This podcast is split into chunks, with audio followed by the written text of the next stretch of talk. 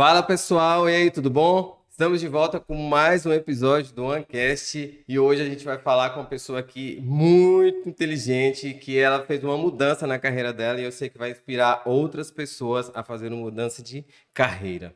Talvez você deva pensar, nossa, eu devo terminar onde eu comecei, não tem oportunidade, você vai ver que existe oportunidade. E é uma pessoa inteligentíssima, você vai gostar muito, mas eu não vou falar quem ela é, ela mesma vai se apresentar. Mas antes, se inscreva em nosso canal, tem um sininho aí, ative esse sininho para ficar sabendo dos episódios, ok? O OneCast é um podcast que você pode se inspirar em negócios, empreendedorismo, família, então você está no lugar certo. Sem mais delongas, eu também quero dizer que estamos em todas as plataformas. Com vocês, Simone. Que alegria estar aqui. Nossa, é um prazer, uma honra ser convidada para participar do podcast. Quero dar mandar um abraço, um beijo, com muito carinho para você que assiste, que está aqui e eu quero sim contribuir muito com você na sua jornada com a minha história, porque bom é a gente ter história de superação, né, sabe? Ah, com certeza. E Simone tem uma história. Simone tem tanta história quanto tem filho. Verdade. Se deixar falando aqui, vai horas, viu? E tem filhos. Então, e, três, né, Simone? Sim, eu tenho. Sou casada há 12 anos e tenho três filhos. Igual eu estava comentando agora há pouco, né? Ter três já é considerado meio fora da caixa. é, hoje em dia, três filhos. Os casais querem cada vez menos filhos, né? Um já tá bom, dois a pessoa já tá ficando mais ou menos assim, né? Meia maluca. E três, então, totalmente fora da caixa. E, mas eu tenho três filhos, talvez chego nos, no quatro. Ainda tô com dúvida. bom, é e a maternidade transformou a minha vida, né? Eu vivi muita coisa em toda a minha vida e eu entendi que tudo que eu vivi me trouxe até aqui. E essa minha última transição de carreira ou mudança ou despertar, eu diria assim, é, veio com a chegada da minha terceira filha, da Ana. Da... Legal, já conheço a Simone há algum tempo. É, nós somos da Renanda em Cristo e lá trabalhamos juntos em alguns ministérios e eu vi todo esse desenrolar da Simone, toda essa escolha dela, todo esse processo empreendedor de filhos. Inclusive o Luiz Rafael, você ajudou tá, e eu a fazer a mudança dele para o berço sozinho. Foi ótimo. Sair do quarto dos pais, Saiu do né? quarto, foi todo um processo. Foi, eu falei para Vanessa, encontrei com ela tem uns três dias. E ela tá com grávida, eu falei assim, ó, oh, eu já vou te dar um conselho. Já deixa o menino no quarto dele. Já fez o quarto? Ela falou bem assim, ainda não, porque eu não sei se eu vou morar em uma cidade ou na outra. Eu falei, pois é. Se qualquer coisa, vai em Simone. que ela tem um processo. E você se descobriu aí, né, Simone, né, na, depois do terceiro é. filho. O que foi que aconteceu nesse processo? Então, a maternidade, ela já é desafiadora, né, para todos nós principalmente quando você tem esse desejo de ter uma carreira profissional, é, crescer e também ter filhos. Então, os nossos filhos vêm e trazem muitos desafios. E o que nos falta de verdade é o conhecimento para lidar com isso. A minha terceira filha nasceu é, quase junto com a pandemia. Ela nasceu e 28 dias depois começou a pandemia. E foi um grande caos, né? As escolas fechadas, todo aquele movimento, todo aquele problema, todo aquele tumulto. E eu com a bebê recém-nascida, pós-operatório, né, de uma cesárea, e me vi em um grande caos, porque meus filhos, para mim eram três bebês, porque eu tinha uma recém-nascida que não tinha 30 dias, meu outro filho com dois anos e a filha mais velha tinha quatro. Então eram todos pequenos.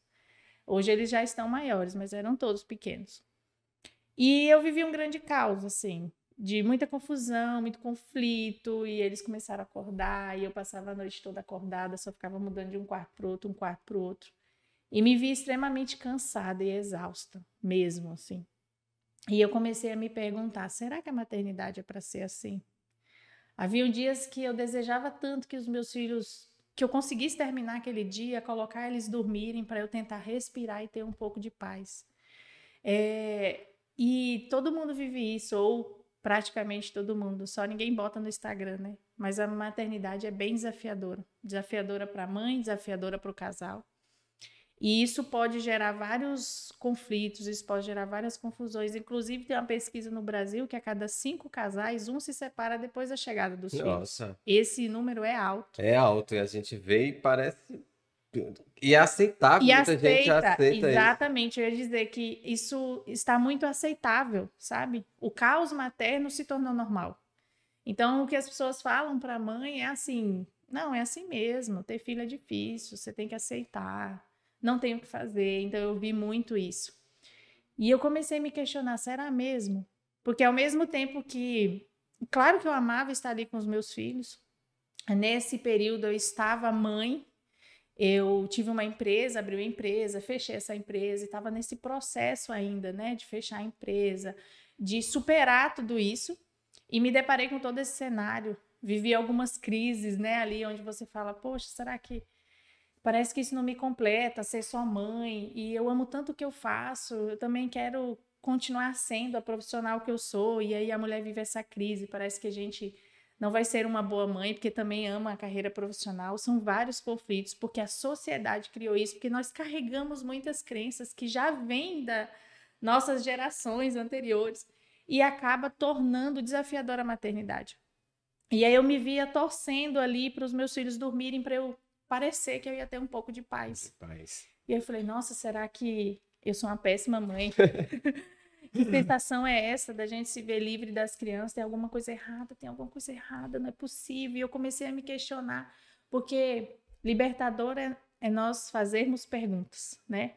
Porque eu entendo que não nos foi roubado é, as respostas nos foi roubada a capacidade de nos perguntar. Pergun fazer de, a pergunta certa. Exatamente. Né? E não é ser questionador, não é questionar tudo, ou questionar o mundo, ou questionar o outro, é questionar a nós mesmos e poder arrancar de dentro de nós aquilo que está escondido. E eu comecei a me perguntar: será que a maternidade é para ser assim? Será que para ter filhos é tão difícil? Eu comecei a olhar aquele cenário, eu falei: o casamento não é o mesmo, nossa vida não é o mesmo. As mães que trabalham se sentem culpadas porque trabalham e estão deixando os filhos. As mães que não trabalham se sentem culpadas porque não trabalham. Porque a sociedade cobra, porque fala assim: não, nossa, é só mãe, sabe? Entre aspas, só mãe. Parece que ser mãe ao mesmo tempo não é nada. E deveria ser talvez a profissão mais bem remunerada, porque estamos formando novos seres humanos. Sim, estamos formando certeza. a próxima humanidade, sabe? Então foram muitas coisas e eu comecei a me questionar e buscar respostas para isso. Falei, não é possível que Deus nos daria o dom de gerar vidas para ao mesmo tempo termos a sensação que a vida acabou.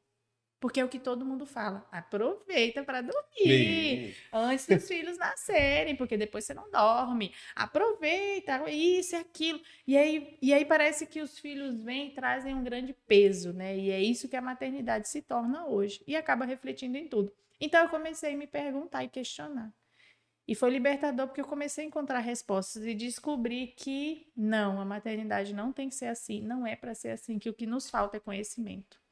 Nos falta é saber lidar com a criança, é entender o desenvolvimento infantil, como funciona o cérebro da criança, é entender nós mesmos, porque nós carregamos muitas marcas, dores, sombra, temos uma criança interior ferida. E é incrível que quando você muda esse olhar, quando você toma consciência disso, você percebe como os nossos filhos são portais de cura para nós, porque eles despertam em nós é, sombras da nossa infância. Então, muitos de nós carregam marcas, marcas do abandono, marcas da rejeição. E não porque os nossos pais foram ruins, eles simplesmente não souberam lidar com o emocional, nosso emocional, quando éramos crianças, assim como nós não sabemos lidar com o emocional dos nossos filhos, até que nós é, possamos decidir, eu quero saber isso, porque exige buscar conhecimento. É, você acaba repetindo, faz um processo repetindo de repetição padrão. de padrão, e por isso que talvez as pessoas começam a dizer isso mesmo, né? Não, isso é normal. Normal. Então, o caos materno, a vida do caos com as crianças, crianças que não dormem, os pais que não têm horário para dormir, crianças dormindo meia-noite, uma hora da manhã, crianças estressadas, crianças, ah, faz birra, é assim mesmo. Então, isso está tudo muito normal. A mãe exausta, a mãe cansada, a mãe vazia, sobrecarregada. É como se ela tivesse que aceitar aquilo. Você tem que aceitar. Você decidiu ser mãe, então você tem que aceitar. Aceitar sabe? o caos. Aceita, aceita. Porque muitas das mães é, que começam a me, me, acompanhar no Instagram, e eu tenho um trabalho no Instagram, igual você falou, eu fui para o digital, elas falam, Simone, a primeira pessoa que eu ouvi falar que o que eu estava vivendo não era normal foi você. Porque para mim estava normal ter filho é assim mesmo, que eu tinha que aguentar e que só ia melhorar quando eles crescessem. Nossa, eu ouvi tanto isso. Só vai melhorar quando eles crescerem. Simone, é assim mesmo, você tem que aceitar. Não adianta ter filho é difícil. E elas falam, quando ouvi você falar que não é normal, não é para ser assim, que é para ser leve, que é para ser diferente, eu comecei, nossa, será? Elas falam isso para mim. E mudou totalmente a minha vida quando eu mergulhei nesse universo. Eu olhei para aquele cenário e falei assim: eu preciso achar uma solução. Não é possível que a maternidade é assim. E aí eu fui estudar. E aí eu falei, vou começar pela parte que está mais difícil para mim, que na época era a birra. Nossa, como eu vivia conflitos de birra. Eu não entendia nada. Hoje eu entendo o que era, né? A chegada da terceira filha, os meus outros dois filhos com ciúme, mas eu não sabia lidar com isso. É, muda comportamento, muda tudo, porque eles manifestam emoções através da alteração de comportamento. Só que a gente tem um padrão educacional que só corrige comportamento. A gente ataca o comportamento tentando mudar o comportamento da criança, sendo que a gente não vai na causa. É igual o iceberg. Não tem o iceberg no Sim. mar? Acima do nível do mar tem só uma pontinha, né? Ninguém sabe o tamanho do iceberg olhando só para a ponta. O comportamento da criança é a ponta do iceberg. É. Por baixo ali existem várias causas que a gente não aprendeu a enxergar. Então eu atacava o comportamento e aí virava um caos. É, você, você, quando você fala, quando você começou a falar, eu até comentei com o Thay lá em casa, né? Thay é minha esposa, viu, gente? Aí eu falei assim: ah, mas Simone tá falando só de, de mãe. Ah, tinha que falar pro pai. Aí ela falou assim: não, ela fala pro mãe porque ela é mãe, ou você que quer falar de pai, ou outro que quer falar de pai, fala para pai. Mais ou menos assim foi a resposta dela. E, e, é incrível porque quando você vai trazer essa preocupação, eu também comecei a estudar sobre a paternidade.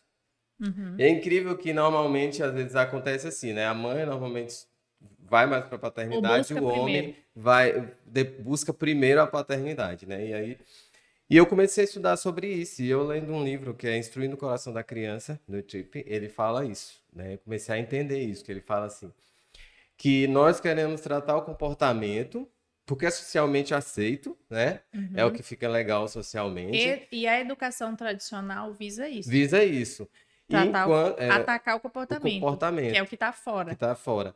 E aí ele fala, não, que na verdade você tem que tratar o coração da criança. E aí uhum. ele vai uhum. para todo aquele conceito de coração da Bíblia, que a, a Bíblia fala sobre coração e ele vai falando sobre aquilo. E eu me interessei muito e comecei a estudar para caramba sobre isso, né? Eu queria ter estudado mais, mas ainda estou tentando. E ah, aí, eu é mergulhei nesse universo de Porque educação. o universo, quando você vai para a paternidade ou a maternidade em si, como ela deveria ser, você descobre coisas que você fala assim, meu Deus. E hoje, quando chocado. os meninos birram, assim, que eles birram, ainda mais dois meninos lá, assim, quando querem alguma coisa, aí eu fico olhando assim, eu falei, meu Deus, o que que tá por trás desse coração? O que que tá por trás de Adão aí? O que que Adão tá querendo? Mais ou menos isso. E aí eu fico buscando, buscando, aí essa semana aconteceu uma situação lá e eu fui falar para ele assim, é, filho, é difícil, né? Então, dá o brinquedo e tal, mas você consegue ver que você poderia fazer diferente? Ele, sim, tá, pronto, fizeram. Aí resolveram a situação. Mas é, o conhecimento. É libertador. É libertador. É. E tanto, é, tanto a gente está. A gente hoje, eu, eu, eu acompanho seu trabalho, porque Taifa acompanha muito, né? E a gente vê como as mães estão se preocupando. Mas eu, eu fui fazer uma pesquisa e eu, e eu nessa pesquisa eu identifiquei né, alguns estudos que dizem que o homem tem feito mais parte da educação dos hoje, filhos sim. hoje. E isso tem trazido uma segurança tamanha para a criança. É que por muito tempo a responsabilidade dos filhos sempre ficou sobre a mãe. E eu falo isso com elas também. Até quando nós vamos discutir obrigações, e entender que o que nós estamos fazendo com os filhos é construir relacionamento. Porque a participação do pai na educação, na condução, na rotina, no banho, na comida, no botar dormir, não é sobre dividir tarefas. Até quando vamos disputar essa tarefa é sua, essa tarefa é minha? Até quando nós conseguirmos enxergar isso como construção de relacionamento? Quando eu eu dou comida para o meu filho, quando eu coloco dormir, quando eu troco a fralda, quando o pai se propõe a participar, ele está construindo memórias. Eu falo assim para ela: pergunta ao seu esposo para romper padrões. que tipo de relacionamento ele quer ter com o filho ou com a filha quando ele for adolescente? Porque isso faz você pensar, não faz? Faz. Será que é o mesmo relacionamento que você tem com seu pai, que você teve com seu pai? Você quer um filho que confie em você, que te conte os segredos, que te fale o que está acontecendo na escola, que fale o que alguém fez um bem ou um mal, que confie em você? Essa relação não vai se desenvolver na adolescência. Na adolescência, você, se você chegar lá para ter que desenvolver lá, você vai ter que resgatar muito mais coisas além de só desenvolver um relacionamento. Isso vai ser desenvolvido desde a infância. E pensar sobre isso já fez muitos pais começarem a participar da educação. Porque Muito. essa, essa pesquisa de que os pais estão participando é bem recente. Bem recente. Hoje tem uma geração que se levanta para participar. Graças a Deus por isso, porque quem ganha com isso é a criança, porque o papel do pai é muito importante. As mães começam sim essa busca, porque como a mãe fica com muitas funções, ela assumiu muitos papéis, ou ela acha também, porque ela também acredita que é responsabilidade dela. Tanto é que eu falo para as minhas seguidoras assim, vou falar para vocês também. Pai não ajuda a mãe. A primeira pessoa que precisa mudar esse posicionamento somos nós. Ai, meu marido me ajuda tanto. Aí fica, sabe, aquela coisa, meu marido me ajuda, meu não me ajuda e tal. Pai não ajuda, mãe. Pai faz, pai faz papel de pai. É, porque se você ajuda, você tem inclusive a escolha Parece de não ajudar, ajuda- né? É, exatamente. E parece que a ajuda é um favor. É. Parece que meu marido faz um favor quando contribui comigo. Não é sobre favor, é sobre participação. Os pais constroem memórias com os filhos desde pequeno, fazendo com ele coisa que criança faz. Um dia eu perguntei para o pai assim: como é que se desenvolve um relacionamento com alguém? Andando com a pessoa, conversando com a pessoa, fazendo coisas juntos. É ou não é verdade? É. Se a gente nunca se vê, nunca se encontra, nunca conversa, como que a gente desenvolve um relacionamento? Não dá. Não e aí dá. eu perguntei para ele assim: como é que você desenvolve um relacionamento com uma criança? É botando ela na mesa e dizendo assim, filho, vamos conversar sobre algum assunto? Não é. É andando com ela, é brincando com ela, é fazendo coisas que para ela hoje são importantes. E o que, que é importante para a criança? A cada fase, ela tem um desenvolvimento a romper, a avançar, e é desse desenvolvimento que a gente precisa participar. E é isso que nos falta conhecimento, porque a birra é uma grande oportunidade de aprendizado, tanto para nós como para a criança, porque birra não é falta de educação. Não é meu filho é mal educado a ponto de fazer uma birra.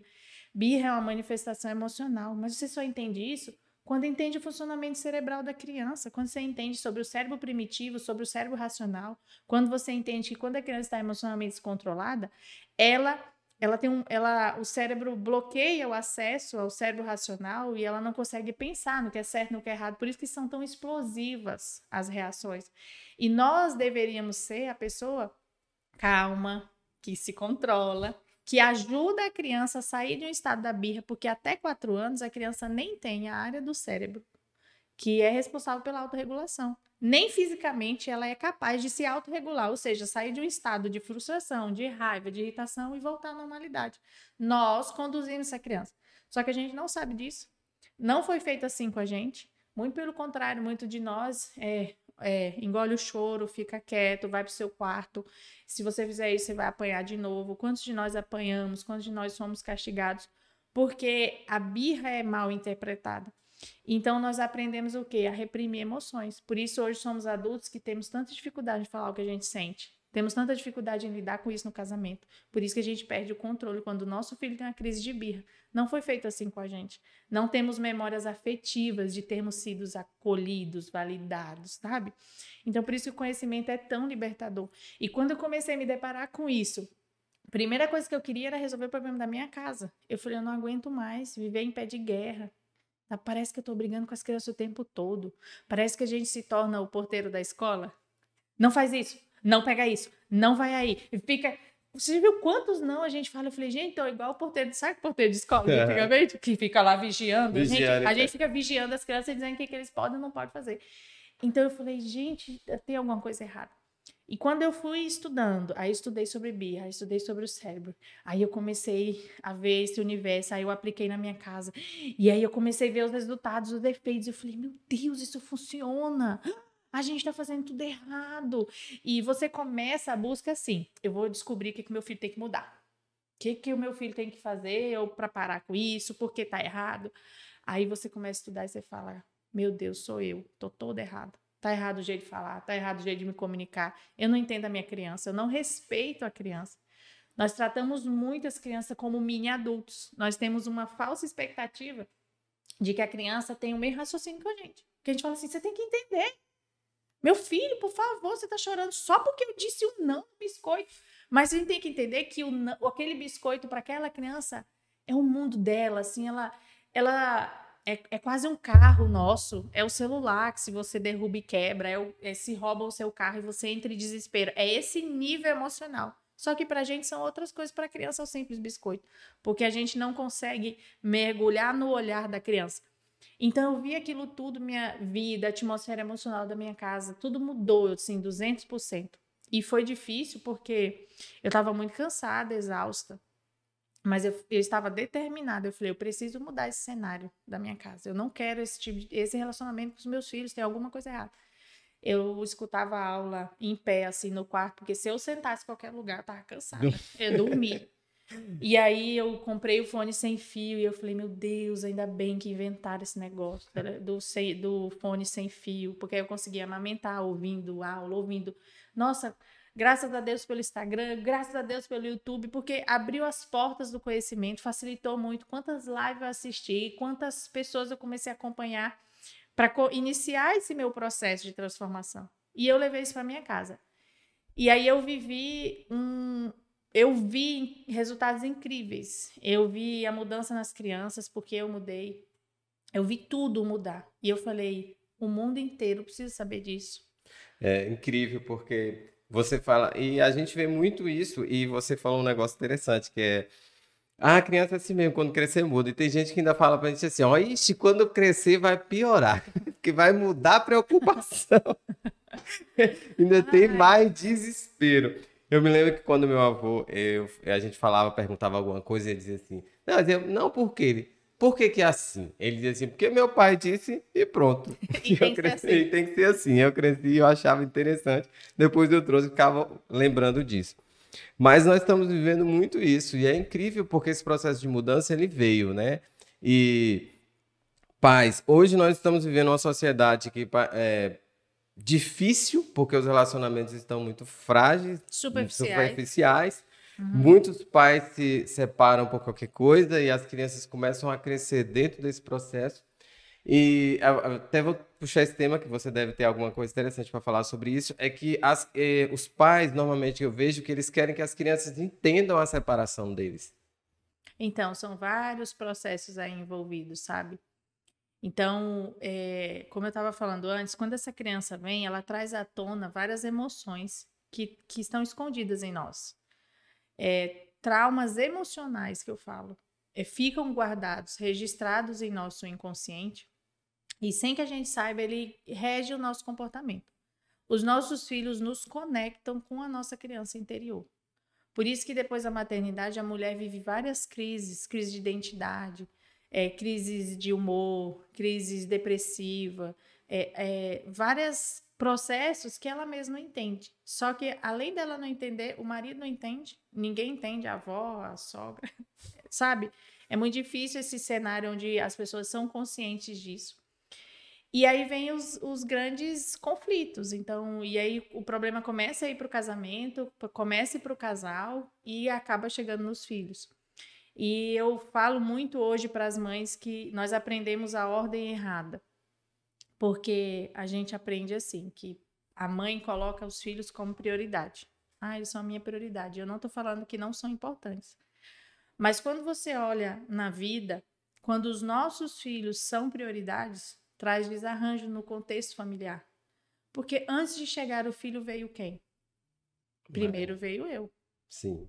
Não existiu eu primeiro? Eu Sim. tive que nascer, crescer, me desenvolver. Depois de mim, veio algum relacionamento. Se não é o um marido, um relacionamento, um namoro, veio o um relacionamento com alguém. E aí chegaram os filhos. E aí, quando eu pego os filhos e coloco como prioridade, desarranja todo o resto. E aí nós estamos tentando nutrir os filhos emocionalmente vazios. Por quê? Porque primeiro eu tenho que estar bem. Eu tenho que olhar para mim, eu tenho que cuidar de mim, eu tenho que desenvolver o auto amor, eu tenho que tratar as minhas emoções eu tenho que me autoconhecer. E aí vem o meu relacionamento. Porque se o casal não está bem, não tem como os filhos estarem bem. As crianças são esponjas emocionais, ela absorve o ambiente emocional da casa. Só que não fica claro, porque ela não fa... nem ela mesma entende.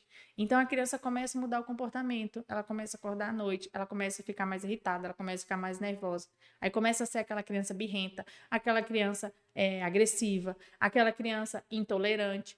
Por quê? Porque ela absorve todo o emocional da casa e ela e ela absorve o que o casal vive. Eu falo para todo mundo entender como um rio. Primeiro passa em mim, aí passa no casal e passa nos filhos. Aí o que que a gente faz? A gente quer nutrir os filhos sem passar em mim e no casal. E aí é, a maternidade e o, relação, o relacionamento do casal com os filhos acaba ficando pesado. Então não é que a criança tem que entender, é um processo bem difícil, porque na cabeça da criança ela não consegue entender isso, quando que acaba, quando que inicia. Então, para ela, não é que ela tem que entender, nós adultos é que temos que avaliar várias questões do que, que a gente tem feito com essa relação. E, nesse caso, olhar para o emocional dessa criança. E o que é péssimo, o que é péssimo é quando os pais não separam que eles são uma pessoa no casamento. Porque, por exemplo, o meu marido pode ser um marido ruim. Não significa que ele vai ser um pai ruim para o meu filho. E vice-versa a mãe. Porque a maioria das crenças ou rótulos que nós carregamos dos nossos pais foi construído pelas nossas mães. Que muita a história da nossa geração é aquele pai que sai para trabalhar e a maioria das mães ficam em casa ou estão com a maior parte da responsabilidade das crianças. E às vezes essa mãe frustrada em um casamento acaba transferindo isso. Seu pai é assim, seu pai é isso, seu pai é aquilo. E a gente cresce com um problema com paternidade, não porque os nossos pais foram assim, mas a ideia que foi construída em nós. Uhum. Então, numa separação, o, eu diria que duas coisas são bem importantes. Esses pais terem clareza de que a função marido e mulher é diferente da função pai e mãe. E uma criança ela não pode ser responsabilizada ou ela não tem que estar no meio desse conflito. Ela precisa ser vista como uma criança.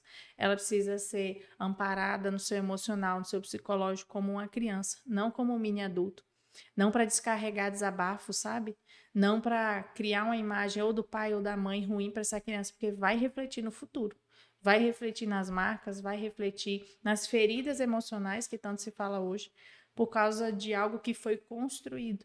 Então, não é que ela tem que entender, nós, adultos da relação, que era para ser nós os adultos, os mas adultos nós nos comportamos muito como criança. Crianças. É que temos que entender e ajudar essa criança a passar por esse processo. Então, eu não vou anular o que a criança vive, eu vou ajudá-la a passar por isso para que ela não se sinta sozinha. Não vou evitar. Ah, eu quero evitar que meu filho sofra. Não é evitar, é passar com ele, ajudá-lo a passar por isso. Porque é diferente você passar por um problema emocional sozinho e você passar com alguém do seu lado. São é. respostas diferentes. Completamente diferente. Eu que vivi a situação sem paternidade, né, desenvolvida, né, porque meu pai estava longe, eu consigo perceber hoje, eu te... se eu não tivesse partido para o estudo, não tivesse buscado entender sobre esse processo, é, eu estaria, no mínimo, repetindo toda a situação que tinha acontecido. Então, e de forma inconsciente, inconsciente. não é que você quer. Eu falo para as mães é, que me acompanham, não, não foi falta de amor. Nunca é falta de amor. Eu nunca deixei de amar os meus filhos, mesmo quando eu estava errando. É, porque às vezes a gente se depara com esse conhecimento e fala, nossa, como eu errei. Aí vem aquele período que você passa pela culpa, aí você ressignifica, aí são vários processos, né?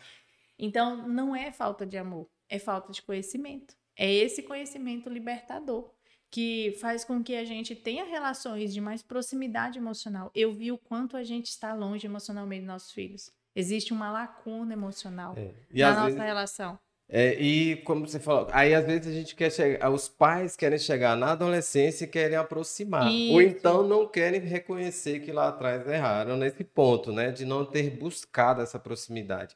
E é muito mais difícil para os pais se aproximarem do adolescente. Sim. A gente que foi adolescente, a gente, a gente não quer muito aquela coisa. Até porque a porque falta de foi... conhecimento continua na adolescência. Continua. Porque a adolescência é um outro processo. Um outro processo. O adolescente tem vários romperes ali na, no seu desenvolvimento cerebral, emocional, psicológico, que o pai também não entende. E aí já vem um relacionamento frágil da infância e acaba piorando tudo. Piorando na adolescência. A gente vê muito. Aí, e a tendência é piorar na adolescência, né? Porque até É. então você, a criança é mais fácil. E aí você, rapaz, a gente tem coisa, né? Mas Tem ficar- coisa pra falar. Coisa pra falar. Eu já ia perguntar outra coisa aqui de casal, mas eu não vou perguntar, não. Senão a gente deixa isso pro final. Podemos marcar um só pra falar de casal, um só pra falar da mulher, um É. pra falar da criança. E a gente entende que como é importante. Eu, se eu pudesse, falaria mais sobre isso e conversaria mais sobre isso. Pretendo fazer isso no futuro. Porque até agora não dá tempo. Vou deixar as pessoas falarem aqui no podcast, trazer as pessoas e elas falam e, e vai ajudar. É, e aí você, nesse processo, você acabou deixando sua profissão, né? Porque você se formou em fisioterapia. É, eu me formei em fisioterapia, trabalhei como fisioterapeuta intensivista na UTI neonatal, foi lá que eu conheci meu esposo e há 12 anos nós estamos juntos. Então eu trabalhei, é, atuei e em um determinado momento nós decidimos abrir uma empresa. Eu abri uma empresa que também era na área infantil, também trabalhava com criança, né, com entretenimento, festas e tudo. E aí, para eu ir para a empresa, eu já saí do meu trabalho como fisioterapeuta, né? Eu precisei escolher, né? É, não dava para eu é, conseguir atuar. Era uma empresa grande e tudo. Enfim, e aí eu fechei a empresa, nós fechamos. Eu digo que deu errado, mas deu tudo certo, porque quando as coisas estão fora do lugar é onde a gente mais aprende e cresce se você colocar o, o- o olhar no lugar certo, né? E eu sempre com certeza. acreditei e acredito que Deus controla e conduz todas as coisas. Então, apesar de viver situações difíceis, eu acreditava, existia um propósito para isso, existe um propósito para isso. Eu posso não ver a solução agora, mas vai existir uma saída. E passei por isso, né?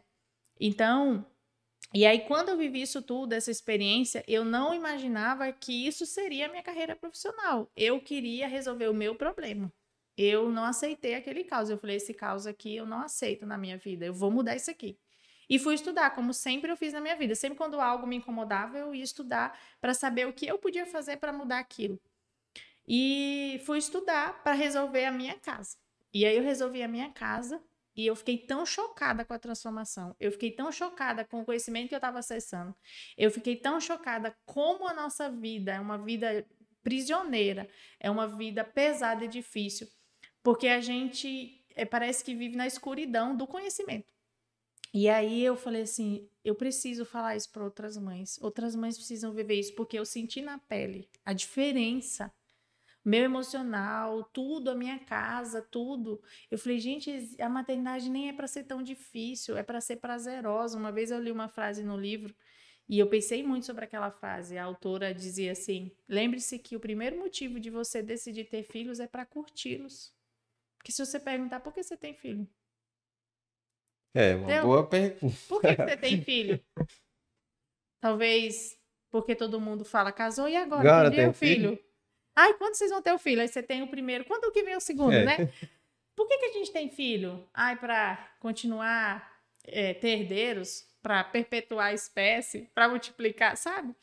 E a autora dizia assim: o primeiro motivo de você ter filhos é para curti-los, para ser divertido. Porque criança não traz a alegria da casa. Sim. E aí eu fiquei pensando naquilo, eu falei, como assim curtir filho dá tanto trabalho? A gente fica exausto, cansado, como é que vai curtir? E aquilo me fez refletir.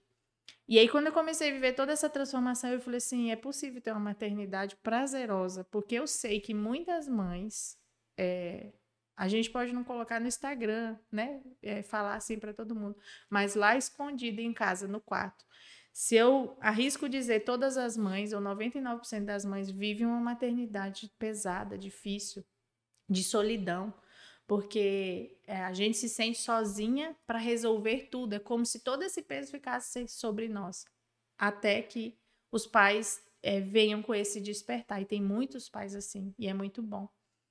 Então eu falei assim: toda mãe merece viver isso aqui, toda mãe precisa. Aí eu comecei a procurar como que eu que eu poderia me tornar profissional nessa área. Até então era para mim. Para você. E aí eu fui com essas pessoas que eu comecei a acompanhar. E aí eu comecei a fazer curso e ler livro. E aí eu comecei a buscar profissionais nessa área e perguntar como é. Como é para ter essa carreira? O que, que eu tenho que estudar? Quais são os cursos que eu tenho que fazer? E aí fui buscando, e aí muitas delas iam me dizendo, me contando, e eu comecei a fazer. Fiz certificações, e fiz curso, fiz uma formação master em desenvolvimento infantil maravilhosa. Então, e aí eu fui é, nesse, nessa busca para me tornar uma profissional que pudesse contribuir com outras mães para descomplicar a vida com os filhos, porque existe uma solução, existe uma maneira da maternidade não ser assim. E ainda nem pensava no digital. Né? Eu, eu, Era só. Só indo, né? E aí comecei a estudar. E aí, eu estudando, e aí eu mexia quase nada na, na rede social, porque mãe de três vivendo o caos, como é que eu ia ter tempo, né? Então eu nem, não, nem tava no Instagram. No Instagram. Vez ou outra, eu entrava lá, mas quase nunca, postagem, nada. E aí eu comecei a, a entrar, a buscar esse conhecimento para me tornar profissional, mas nem imaginava ir para o digital. E aí a minha cunhada, a Lohane, falava para mim: começa, leva isso para o Instagram, começa a compartilhar com outras mães, é, começa a contar o que você faz, essas coisas. Eu, será, será? E ela me falava muito, foi uma grande incentivadora para mim. E aí eu comecei aos pouquinhos, aí eu comecei no meu perfil colocar lá as experiências que eu estava vivendo e o que que acontecia, o que que eu estava fazendo com os meus filhos. E aí ela me falava, né? Você já pensou em ir pro digital? E era na época da pandemia, né? E isso foi, eu vivi todo esse processo em 2020, do começo ao fim. Do começo, lá em fevereiro, quando a minha filha nasceu, e aí a minha busca de conhecimento, quando eu cheguei em dezembro de 2020, eu já tinha feito certificação, já tinha feito um monte de coisa. Eu olhei para trás assim e falei assim: nossa, como é que eu consegui fazer esse tanto de coisa? coisa. Três crianças é. pequenas, é. vivendo isso tudo. Mas quando você está determinado a fazer algo, você faz, entendeu? Por isso que quem é bom em desculpa não é bom em mais nada. Eu queria mudar aquela situação. Então, se eu estava cansado, eu assistia a aula em pé. Se eu estava com sono, eu não sentava para não dormir. Acordava antes, mas antes do que todo mundo, para eu conseguir assistir uma aula, fazer uma mentoria, lia livro. Então, para mim, 2020 eu evoluí uns 10 anos de conhecimento, mentalidade, tudo, tudo. E aí, quando chegou em, em janeiro de 2021, é, eu falei, vou pro digital. E aí eu lembro que eu peguei o celular, falei, eu não sei fazer nem stories. Não, é que é um problema hoje, né? Que a pessoa Gente, eu não sei tem medo como é que faz isso. E aí eu, eu cheguei para Lohane e falei, me ensina aqui como é que é que eu faço. E ela, como grande incentivadora, falando, vai, vai, vai pro digital. Você já viu esse negócio de curso, já viu essas coisas? E eu falei, vou saber agora disso. E aí fui estudar digital, marketing digital, né? Tinha estudado, queria levar isso para outras mães, falei, agora eu quero descobrir como é que eu faço isso usando o, a ferramenta do marketing digital. E aí eu comecei a estudar sobre marketing digital, fazer curso, entender sobre produto, como é que faz, como é que não faz, sobre mentoria. É, fiz cursos também, comecei a acompanhar pessoas que falavam do digital e fui. E aí, fazendo post, fazendo stories, aprendendo. Não sabia onde botava uma GIF. não sabia como é que gravava e publicava, como é que escrevia, bem do zero mesmo. E eu digo assim que a primeira coisa que a gente rompe no digital é as nossas próprias crenças. Ir pro digital mexe muito com a gente. Mexe. Mexe muito com a gente. O primeiro ano do digital é para você se autoconhecer, e romper. E você tem que estar determinado a vencer isso. Porque o digital, ele te expõe. As pessoas falam que elas querem, elas não pensam que do outro lado tem outra pessoa, né? Verdade. Tem você. Então, às vezes, elas fazem comentários ou falam coisas desagradáveis.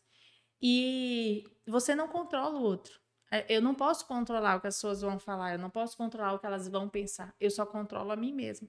Então, eu precisei aprender a lidar comigo. E aí você descobre necessidade de aprovação. E aí você descobre medo, insegurança. Por quê? Porque você está se expondo ali, você está falando para um monte de gente que talvez você nem sabe que ela está te ouvindo. E o feedback pode ser positivo ou não. Ou não. Então, o primeiro ano do digital é um romper de crenças com você mesmo.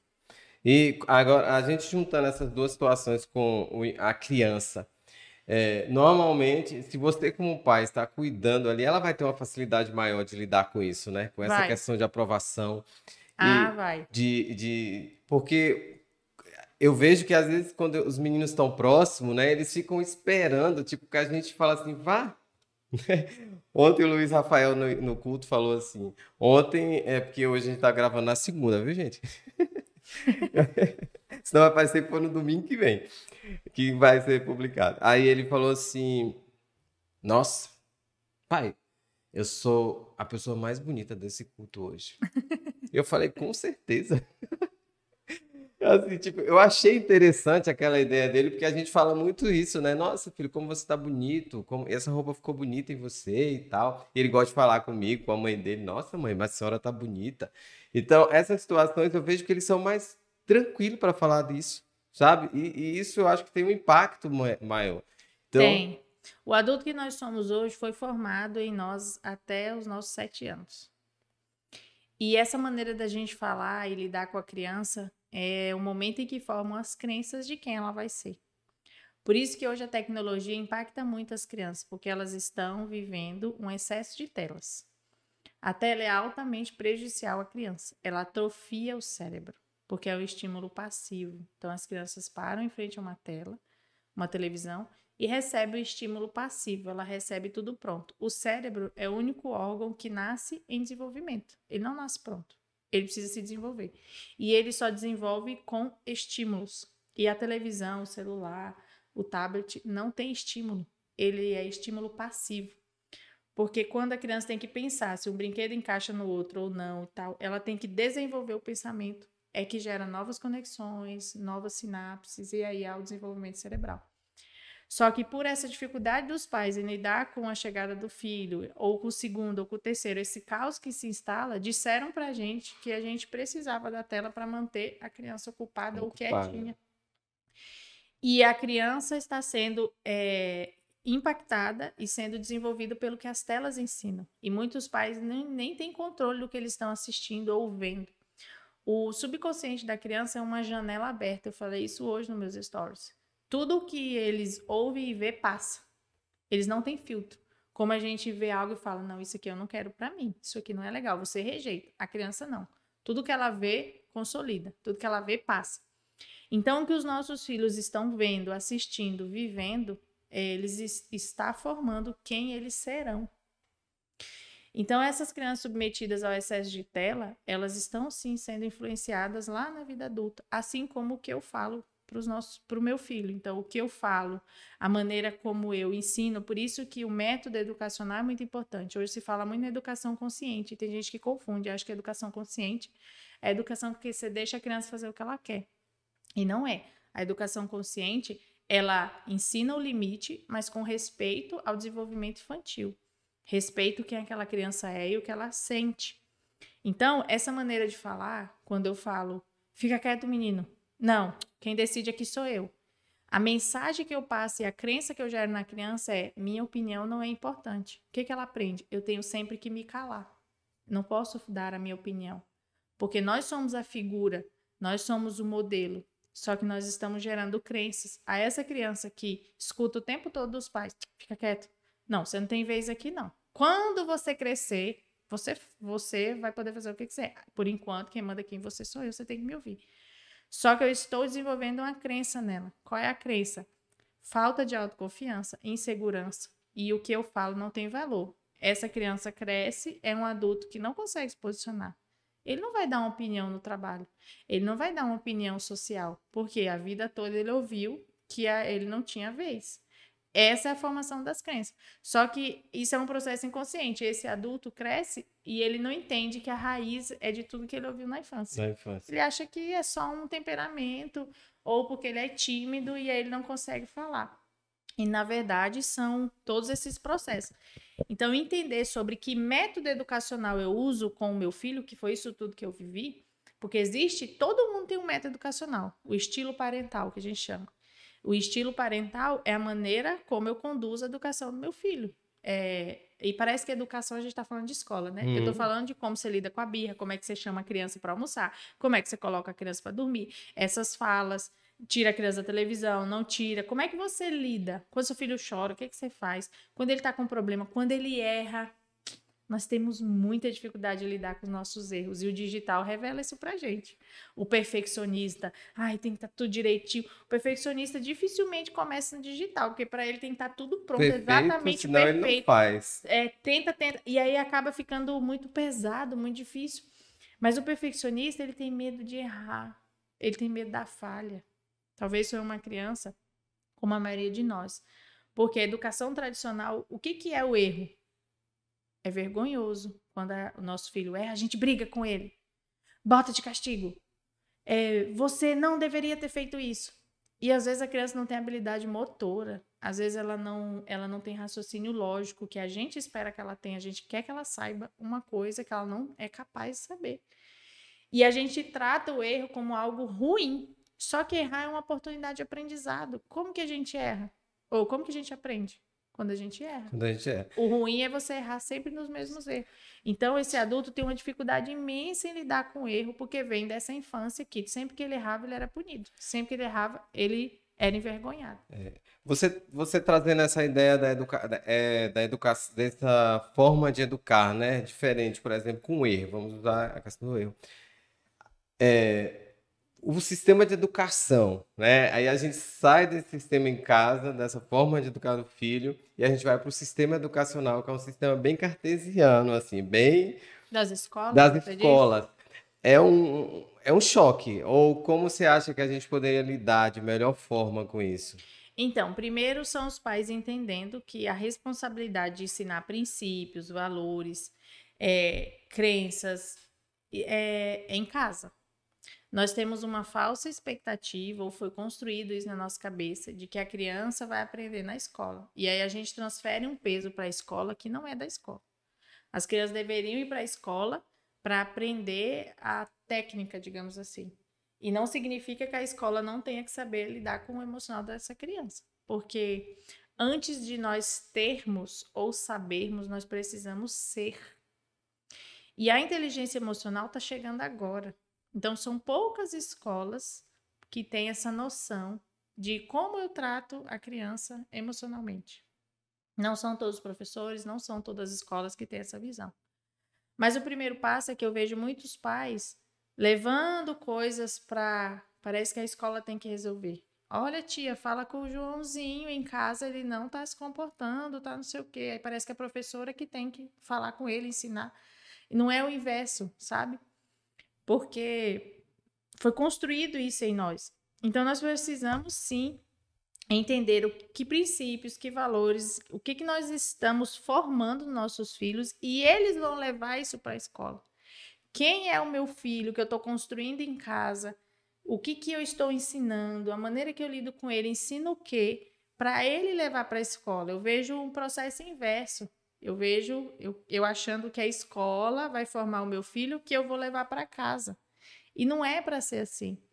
Até porque as escolas estão sim nessa visão de, de emocional da criança, de respeitar a criança, é, a, o método educacional, a maneira como, é, como as, a maioria das escolas ensina as crianças, não é adequado a esse desenvolvimento emocional infantil. São poucas escolas assim. E, mas é super importante a participação dos pais junto à escola. Não é a escola que vai formar a criança sozinha nesses valores e princípios, é a família. Se você se preocupar com aquilo que você tem feito em casa, com aquilo que você tem construído, ele vai levar isso para a escola e não vai ser o inverso. O inverso. E é, é muito e, e, é muito comum hoje, principalmente é, eu tenho ouvido, né, fala, pais falarem ou pessoas comentarem que pais tenham dito que a educação é, integral, o tempo a criança ficar o dia na escola é bom porque, na verdade, é, é como se a mãe e os pais deixassem a responsabilidade ali, né? Ou seja, ficou mais cômodo, né? O sistema de educação integral, se, se não tiver cuidado, corre esse risco de, de a escola se tornar os pais, os professores. Então tudo na vida de uma criança, né? Então, cada cenário deve ser avaliado, igual quando a mãe fala para mim: ai, minha filha tem três anos, bota ou não bota na escola? Porque a idade obrigatória é cinco anos. Coloco ou não coloco na escola? Não existe uma resposta certa e que se aplica a todo mundo. Tem que colocar. Não, não tem que colocar. Cada cenário tem que ser avaliado. Porque cada casa é uma casa. Cada criança é uma criança. Criança. E cada um vai ter necessidade diferente. Porque, por exemplo, eu pergunto assim: é, qual é a necessidade da criança ir para a escola? Ah, eu trabalho, meu esposo trabalha, não tenho com quem deixar. Se eu deixar, minha criança fica a manhã inteira na televisão para manter ela ocupada, porque isso é uma crença ruim, porque não é necessário a criança ficar ocupada com a televisão. É, porque eu não consigo colocar uma pessoa, enfim. Se é para essa criança receber estímulos inadequados para a idade dela em casa, é melhor que essa criança esteja na escola. Com certeza a escola é um lugar de estímulo, é um lugar de da criança se socializar, é um lugar de crescimento a escola, tá? Quando eu falo que nem todas as escolas estão preparadas, não estou falando mal das escolas, né? As escolas é bênção na nossa vida. Nós vimos na pandemia, né? Quando as escolas fecharam, como foi ruim o desenvolvimento social, as crianças é, voltaram com muita dificuldade de relacionamento, esse retorno às aulas, né? Então, essa decisão tem que avaliar em cada família. Não, eu tenho, minha filha tem três anos, mas ela tem uma rotina saudável, ela tem uma rotina de estímulo, de sono. Eu consigo oferecer o que ela precisa para a idade. Isso precisa de conhecimento. Provavelmente essa pessoa precisa de uma consultoria. Provavelmente essa pessoa fez algum, acessou algum conhecimento para que ela soubesse o que oferecer para a criança, que a maioria de nós não tem. Então, talvez não seja necessário naquele momento a criança ir para a escola. Por isso que cada caso é um caso. Igual essa questão do, da escola integral. Algumas mães já me perguntaram. Cada contexto precisa ser avaliado. É, que escola? O que, que ele fica fazendo lá? É, qual é o contexto familiar? Qual é a necessidade? Porque tudo precisa ser avaliado. Talvez para uma determinada criança é melhor que ela esteja na escola. Entende? Entendo. Talvez para outra criança não. Melhor que esteja em Se casa. esses pais, é, mas, mas não quer dizer que a criança está muito mais tempo longe de casa dos pais é saudável para ele. Tem que encontrar o equilíbrio. Tem que encontrar o equilíbrio desse relacionamento familiar e relacionamento com a escola. Porque nem tudo é só técnica. Porque eu sei que a gente está preocupado os nossos filhos serem os melhores, estudar, fazer inglês, computação, robótica. E a gente tem enchido eles de atividade. E isso gera um, um adolescente, uma criança estressada. E um adulto altamente estressado. Então, é necessário nós olharmos para isso. É como eu estou construindo essa relação. Será mesmo necessário meu filho ficar um tempo integral todos os dias? Será que talvez eu possa diminuir é, na escola para o meu filho ter um tempo livre? A criança precisa de um tempo livre para brincar, para desenvolver outras atividades, não estar sob o regime o tempo todo de atividade orientada. Qual é o relacionamento que eu tenho com meu filho quando ele não está lá? Então, cada cenário familiar precisa ser avaliado. Ah, Mas não significa que eu colocar o meu filho sete da manhã e buscar sete da noite seja saudável para ele. É, isso é verdade. E, e dentro desse processo todo aí, você consegue trabalhar com os pais em relação somente como criança ou, ou qual as áreas que você consegue trabalhar com a Então, aí eu família? me certifiquei, sou educadora parental. Educadora parental trabalha com esse relacionamento entre pais e filhos, traz essa clareza é, do educar, do emocional, do desenvolvimento infantil, ferramentas. Como é que eu faço? Porque os desafios existem. Os desafios com os filhos existem. Então, nós precisamos buscar ferramentas e alternativas que nos ensinem a lidar com isso da melhor forma possível para não reproduzir neles as marcas que nós já, já temos. Me especializei em desenvolvimento infantil integrativo. E hoje eu, eu falo com os pais, porque o comportamento das crianças é reflexo dos pais. A mãe que eu sou determina muito o comportamento dos meus filhos. Quando eu mudei, eles mudaram completamente. Não é que eles mudaram. É, a maneira como eu ajo com eles traz outro resultado de comportamento. Então, eu falo com os pais hoje com as mães, né? Eu decidi falar com as mulheres. Porque eu entendo que uma mulher bem posicionada, curada, tratada, ela cura toda a sua família. E como você disse, as mulheres buscam primeiro isso. Eu acho que elas se sentem mais responsáveis, elas estão mais sobrecarregadas, principalmente se essa mulher trabalha fora, tem casa, marido, filho. Então ela começa a viver essa sobrecarga, ela começa a querer entender desse universo. Então ela busca primeiro. E eu entendo que a mulher, quando ela é, se posiciona, quando ela entende isso tudo, ela cura a família, ela cura o casamento, ela cura os filhos. É aquele pilar emocional ali familiar. E ela tá ali impactando diretamente a criança. Então hoje eu falo para mulheres. E aí eu desenvolvi é, meus produtos digitais. Hoje eu tenho um curso chamado Descomplicando a Maternidade. Nesse curso eu falo sobre rotina, sobre sono, sobre estilos parentais. Eu trago uma visão do que eu faço hoje com a minha criança, o que, que significa a longo prazo. No futuro, no adulto que o meu filho vai ser, é o, significa o que para ele? Quais são as crenças que ele vai carregar? Quais são os bloqueios que eu agindo assim estou gerando no meu filho? Rotina, a gente tem vários padrões errados sobre rotina. Rotina não é prisão, rotina é liberdade. Quando eu tenho uma rotina é porque eu escolho o que eu quero viver viver com os meus filhos, encontrar o equilíbrio. Eu falo sobre essa mulher que habita em nós, porque a maternidade vem e parece que a mulher morre e a mulher ela precisa ser despertada novamente. Então nesse curso eu trago vários vários módulos, são oito módulos, onde traz maior clareza e segurança nesse é, lidar do dia a dia com os filhos. Resposta para os desafios, entender o cérebro da criança tem um módulo sobre birra. O que é a birra? O conceito nosso é muito equivocado sobre a birra. O que eu faço na birra? Quais são as ferramentas que eu uso? O que está por trás da birra? Tem uma aula sobre o iceberg do comportamento que eu explico sobre isso. É, tem aula é, sobre os pais, sobre o casamento, sobre o desfraude. São várias necessidades né, na maternidade. Então eu fiz esse curso. É um curso digital online e a pessoa faz no tempo que ela quer. Eu trabalho com ele com lançamento. Então, agora, em final de fevereiro, eu abro novamente as vagas para esse curso. E tem uma mentoria de mulheres, mentoria damas, onde eu ativo essas mulheres a se posicionarem estrategicamente nesses papéis. Porque a mulher bem-sucedida profissionalmente, a mulher bem-sucedida lá fora, ela começa dentro de casa. Não adianta eu querer ser sucedida, bem sucedida profissionalmente, crescer, prosperar, se a minha vida tá um caos.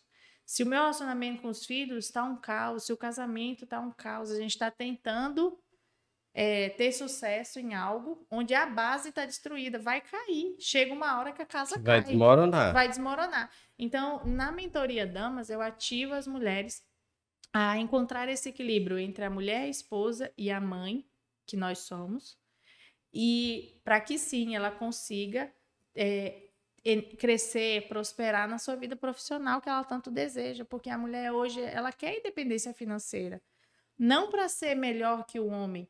Eu falo isso com elas. É, é, ao longo do processo dessa iniciativa feminina, muitos conceitos ficaram equivocados. Porque para nós termos o mesmo valor que o homem, nós não temos que ser igual ao homem, né? É, uma moeda de um real, ela não é igual a quatro moedas de 25 centavos, mas ela tem o mesmo valor. Então, nós devemos lutar pelo valor de respeito, de dignidade, pela igualdade em vários conceitos de valor. Não que nós, tem, nós temos que ser igual ao homem, porque nós não seremos iguais, porque a energia masculina e a feminina elas se complementam. E quando nós descobrirmos essa ideia de parceria, os dois crescem. Então eu falo para essa mulher: você precisa assumir o seu lugar. Você não tem que ser igual ao homem.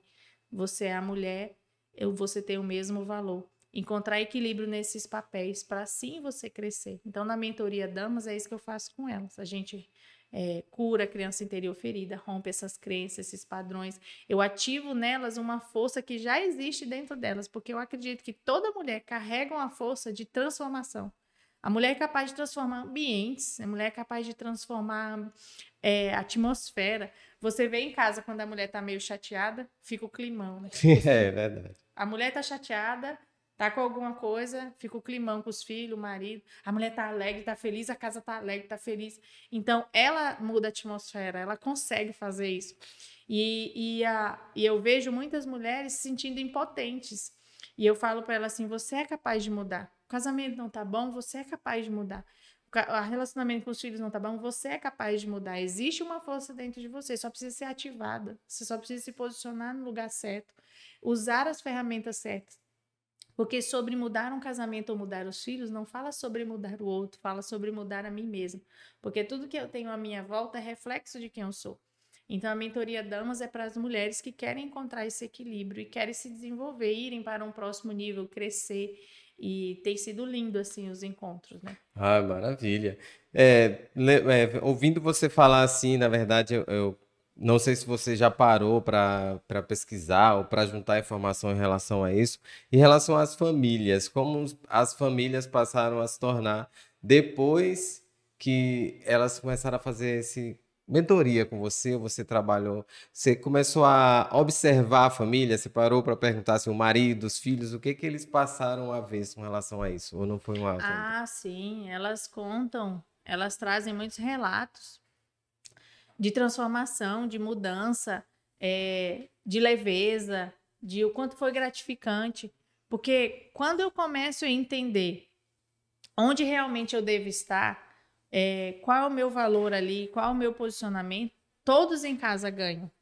Então, o que elas mais me falam é: pela primeira vez eu consegui olhar com mais leveza. Pela primeira vez é, eu estou me sentindo feliz, alegre. Eu consegui me sentir menos cansada, menos sobrecarregada, menos pesada. É, eu estou conseguindo ser uma mãe melhor, uma esposa melhor, estou conseguindo me enxergar.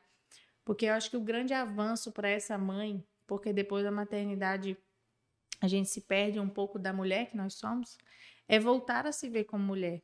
E elas falam muito isso. Eu comecei a me ver, comecei a me enxergar, eu comecei a, de volta, poder sonhar. Que muitas param de sonhar. Elas acham que amar é se anular. Esse conceito é muito forte também que para que eu possa amar os meus, filhos, meus filhos, eu tenho que me anular totalmente. E muito pelo contrário, porque mães que se anulam é, pelos filhos geram filhos com dependência emocional. Porque os filhos se conectam com o que a gente sente, não com o que a gente fala. Então, se eu abro mão, se eu desisto de mim, achando que eu estou fazendo por amor, eu sou uma mãe frustrada, uma mãe infeliz, porque no fundo eu também queria fazer outras coisas. E é isso que eu transfiro para a criança, essa frustração. Então, mães frustradas geram filhos frustrados. Mães infelizes geram filhos infelizes. Porque nós aprendemos que amar é se sacrificar. E eu descobri que não. Que amar, antes do sacrifício, tem que vir a entrega. E são caminhos diferentes.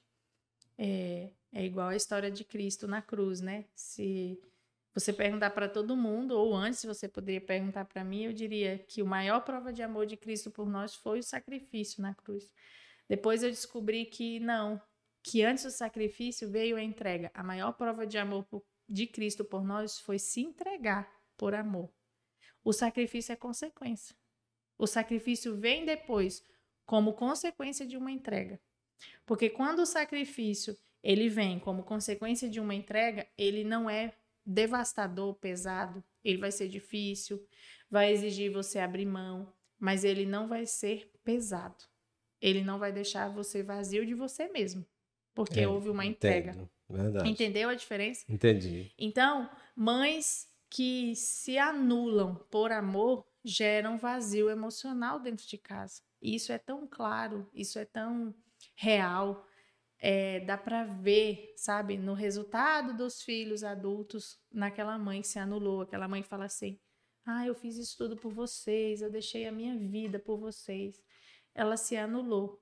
Às vezes, mães que depois que os filhos crescem têm a sensação de não ter mais vida. Quem eu sou? Eu não tenho mais é, sonho, não tenho mais nada. E, e, você falou uma frase interessante aí que muita mãe fala, né, quando tá na situação dessa. Eu fiz tudo por você. Uhum. Tem, tem, tem, tem, tem um. Eu, eu te carreguei nove meses, eu fiz isso. E, e o incrível é que, na verdade, é, você pode. O filho pode dizer, ah, mas eu não pedi isso. A pessoa. é porque essa frase é abuso emocional. Porque meu filho não pode ser responsável pelas minhas escolhas, nesse sentido. Ah, eu fiz tudo por você e agora você faz isso comigo. Quando eu falo isso para a criança, eu transfiro para ele a responsabilidade de me fazer feliz. E acontece muito isso. Filhos que se sentem responsáveis pelas mães. Esse filho não consegue desenvolver um casamento feliz, porque ele não consegue é, sair desse papel de que eu sou responsável por fazer a minha mãe feliz. Então, ao mesmo tempo que ele não consegue colocar a esposa como prioridade, porque aquela mãe vai ser sempre prioridade. E aí tem desarranjos no casamento. Porque esse filho se sentiu responsável pela alegria dessa mãe.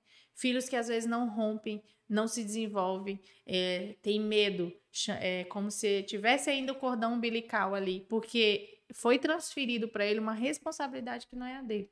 E às vezes a gente vê muito isso no relacionamento do casal, que é, devido a uma frustração, por exemplo, com o marido, é, ela transfere todo aquele sentimento para o filho, uhum. né? Porque na verdade, a, ela não é completa ali no, na questão do, do, do, do, do emocional dela em relação ao marido, ela transfere para o filho. E isso também é muito comum, né? E, é muito comum. Muito comum. E o que, que acontece? Nós, como você falou, o relacionamento do filho vai ser problemático. Uhum. Né? Às vezes, então a gente, a gente acaba sem entender por que, que as coisas aconteceram. Uma menina que teve problema com o pai e depois o filho que teve essa dependência em relação à mãe se juntam uhum. e tem filhos, não vai dar certo se não se reconhecerem quem realmente são, né? É porque o casamento é reflexo de duas pessoas. Então, como essas pessoas estão por dentro, o que, que elas carregam vai determinar o sucesso ou não desse casamento. Eu aprendi que Deus não restaura casamentos, ele restaura pessoas. Pessoas restauram casamentos. Então, é, o que a gente vive no casamento, na família, é reflexo daquilo que estamos carregando dentro. Por isso que o processo de autoconhecimento é tão libertador, porque eu paro de achar que a culpa é sua. Ah, a culpa é dele, a culpa é isso, a culpa é aquele. Quando meu marido mudar, eu vou fazer tal coisa. Quando meu filho fizer tal coisa, eu vou fazer. E não é assim. É olhar para si e dizer o que está acontecendo. O que essa situação fala sobre mim? O que, que eu estou contribuindo para que isso aconteça aqui? Porque quando eu começo a mudar, eu mudo tudo que está à minha volta. E, e às, vezes, às vezes você está ouvindo e falando assim: meu Deus, que coisa difícil. Não é que é difícil, é porque a gente nunca ouviu falar sobre isso. Tudo isso que eu estou falando, não sabia nada, absolutamente nada, zero. Zero, não sabia nada. Eu sei hoje com todo esse conhecimento que eu adquiri, com toda a experiência que eu vivi na prática, na pele, dentro de casa. E é possível todo mundo acessar. Mas é preciso não só querer, porque ah, todo mundo quer. É preciso fazer alguma coisa. E é buscar. E é libertador, porque o resultado no casamento, na relação com os filhos é diferente. Nós podemos sim gerar adultos mais saudáveis emocionalmente. Nós temos sim uma geração é, emocionalmente fragilizada. Nós temos sim uma geração que está com muitos problemas emocionais. E é, é duro ouvir essa frase. É difícil. Talvez alguém até não concorde comigo, tá tudo bem. Mas o resultado dessa geração é o resultado dos pais que cultivaram ela. Ah, você está dizendo que é culpa? Não. Quanto mais a gente procurar culpado, menos solução a gente tem. Não é culpa, não é culpa, culpado. São responsáveis. Poxa, será que eu quero isso? Tá na hora da gente assumir essa responsabilidade e dizer o que, que eu quero para a próxima geração. Algumas pessoas já me falaram assim: ah, eu, eu vou ter poucos filhos porque o mundo está muito perverso, o que vai ser do meu filho nesse mundo? E aí eu perguntei assim: você já pensou que filho você está deixando para o mundo? Porque você deveria pensar em gerar um filho que fosse a solução para o que está acontecendo no mundo. É exatamente isso. Nós geramos esses adultos. Somos nós que estamos construindo dentro de casa. Então não é que o mundo está assim porque ele só está assim. Nós temos a capacidade de transformar, transformando a nossa casa. Para mim, a maior lição da pandemia, porque tem várias, né? E cada uma Sim, tem uma ótima. Foi o tempo que Mas, quem assim, aprendeu. Se eu avaliar de forma geral, o que, que a pandemia é, trouxe que eu vejo de maior ensinamento ou lição. Que muitas pessoas falam assim: nossa, aconteceram, as pessoas começaram a ficar com muitos problemas na pandemia. Para mim, não é que as pessoas começaram a ficar com problemas. A pandemia evidenciou problemas que nós já tínhamos dentro de casa. Sim. Nós apenas é, meio que tapeava ali, se ocupando, se ocupando com o trabalho, se ocupando com os fazeres. Quanto mais ocupado a gente está, menos a gente enxerga o que está ruim. Então a pandemia só jogou no ventilador que a gente estava escondendo em casa. E ela mostrou para nós que nós precisamos olhar para dentro. Nós precisamos olhar para dentro. A gente ficou muito tempo olhando para fora, buscando esse sucesso profissional, essa carreira. E não é errado, isso é maravilhoso, mas a que custo? A que custo é, sem olhar para dentro? Então, nós, pais, precisamos assumir essa responsabilidade de dizer que filho eu estou gerando, que adulto eu estou gerando, porque nós estamos gerando adulto. Nós estamos gerações, né? Nós estamos. A gente diria assim que você está. Gerações, você está sendo responsável pelos netos uhum. que você vai ter, como é que vai ser é. a casa dos seus netos, como é que vão ser a criação dos seus netos, porque os seus filhos já estão aqui. Né? O meu fi, os meus dois filhos já estão aqui. Então, é, os netos ainda não. Então, eu já tenho que estar preocupado como vai ser, como os meus netos vão ser criados. E a gente, é, nós somos uma geração tão mais imediatista que você resolve, você quer resolver o problema de um filho com um iPhone. é. Né? Nossa, eu vou, vou, deixar muita coisa, meu filho vai ficar bem. Tá, materialmente talvez eles fiquem bem, mas do que custo emocional eles vão estar bem, né? É, porque a tecnologia é a maravilha do mundo. Não tô, gente, eu não estou falando mal da Até tecnologia. Até porque a gente está usando é, aqui, se não fosse. Eu né? trabalho com a tecnologia. Então, quando eu faço uma live, por exemplo, eu estou em casa, estou fazendo uma live e tem pessoas do Brasil inteiro, né? Às vezes fora do Brasil. Então, a tecnologia é maravilhoso. A gente paga conta em casa, a gente faz compras hoje. A questão é o que nós estamos fazendo com isso em relação aos nossos filhos. Como que está influenciando? E não dá para deixarmos os nossos filhos responsáveis por isso. Então, é, o digital na minha vida é maravilhoso. Assim, eu me encontrei no digital. Quando eu comecei a fazer as primeiras lives, e aí eu fiz o primeiro lançamento, eu falei: é isso aqui que eu quero fazer, é maravilhoso. Você tem liberdade geográfica, você tem liberdade de tempo. Aí as pessoas falam assim: ai, que agora tá fácil, né? É só o digital, é tudo fácil. É tudo parece, fácil, né? então. Gente do céu, porque o que você mostra ali, as pessoas têm uma falsa impressão que você está mostrando tudo, né? Assim, parece que elas estão te vendo é, tudo que você faz. Na verdade, o que você mostra ali é 1% dos 99% de bastidor. Por trás daquilo ali, você tem que estudar estratégia, comunicação, você tem que saber o que faz, por que que faz, qual a intenção, como é, qual é a pessoa que você quer falar, que, que realmente você quer. Existe uma grande estratégia por, causa da, por trás daquilo ali. E a pandemia profissionalizou mais ainda. Eu acho que a pandemia mostrou pra gente que, que ia ficar difícil o espaço para amador, que a gente precisava se profissionalizar. É um negócio. A rede, é, nós temos uma crença também de que a rede social é entretenimento, né? É. Então, algumas pessoas, quando você fala que está no digital, elas, tipo, faz, quase, quase fica escrito assim na testa, ah, nem faz nada, só fica na rede social. Então, muitas pessoas ainda carregam essa crença de que a rede social é para quem não tem nada o que fazer, não é verdade? Só que a rede social hoje se tornou um negócio. Ela se tornou uma empresa. Então, hoje, é, o dia que eu virei essa chave, eu falei assim: o meu negócio, a minha empresa é no digital. Se a pessoa tem um trabalho fixo, por exemplo, ela tem que levantar todos os dias, ir para o trabalho, voltar, ir de novo. Ela vai se dedicar àquilo. E o digital é assim. A gente tem que todos os dias pensar na estratégia, pensar o que vai fazer, o que não vai fazer, como que vai fazer, porque senão você não tem resultado. Isso, com certeza. É. São é, essa facilidade das coisas, as pessoas levam para tudo, como se tudo fosse fácil. É. E não é, realmente, a gente que trabalha, entende nos processos, é um processo trabalhoso. E é a longo prazo. E é a né, longo prazo. O digital é a longo prazo. Você não sai fazendo seis em sete no fim de semana. Foi ali não. no encontro, fez o seis em sete, aí chegou 100 mil. Cara. Acabou. Acabou. Foi, não é assim. Então, como todo o processo que você vai ter de criação de filho como você, de criação dos seus produtos. E você também trabalha com adaptação, né? Qual, escolar da, da criança. Ah, sim. Então, esse ano eu desenvolvi um curso. Porque chega essa época do ano, as mães me procuravam muito. E agora, o que, é que eu faço? Vou colocar a primeira vez, e se chorar? E agora? Então, tem uma.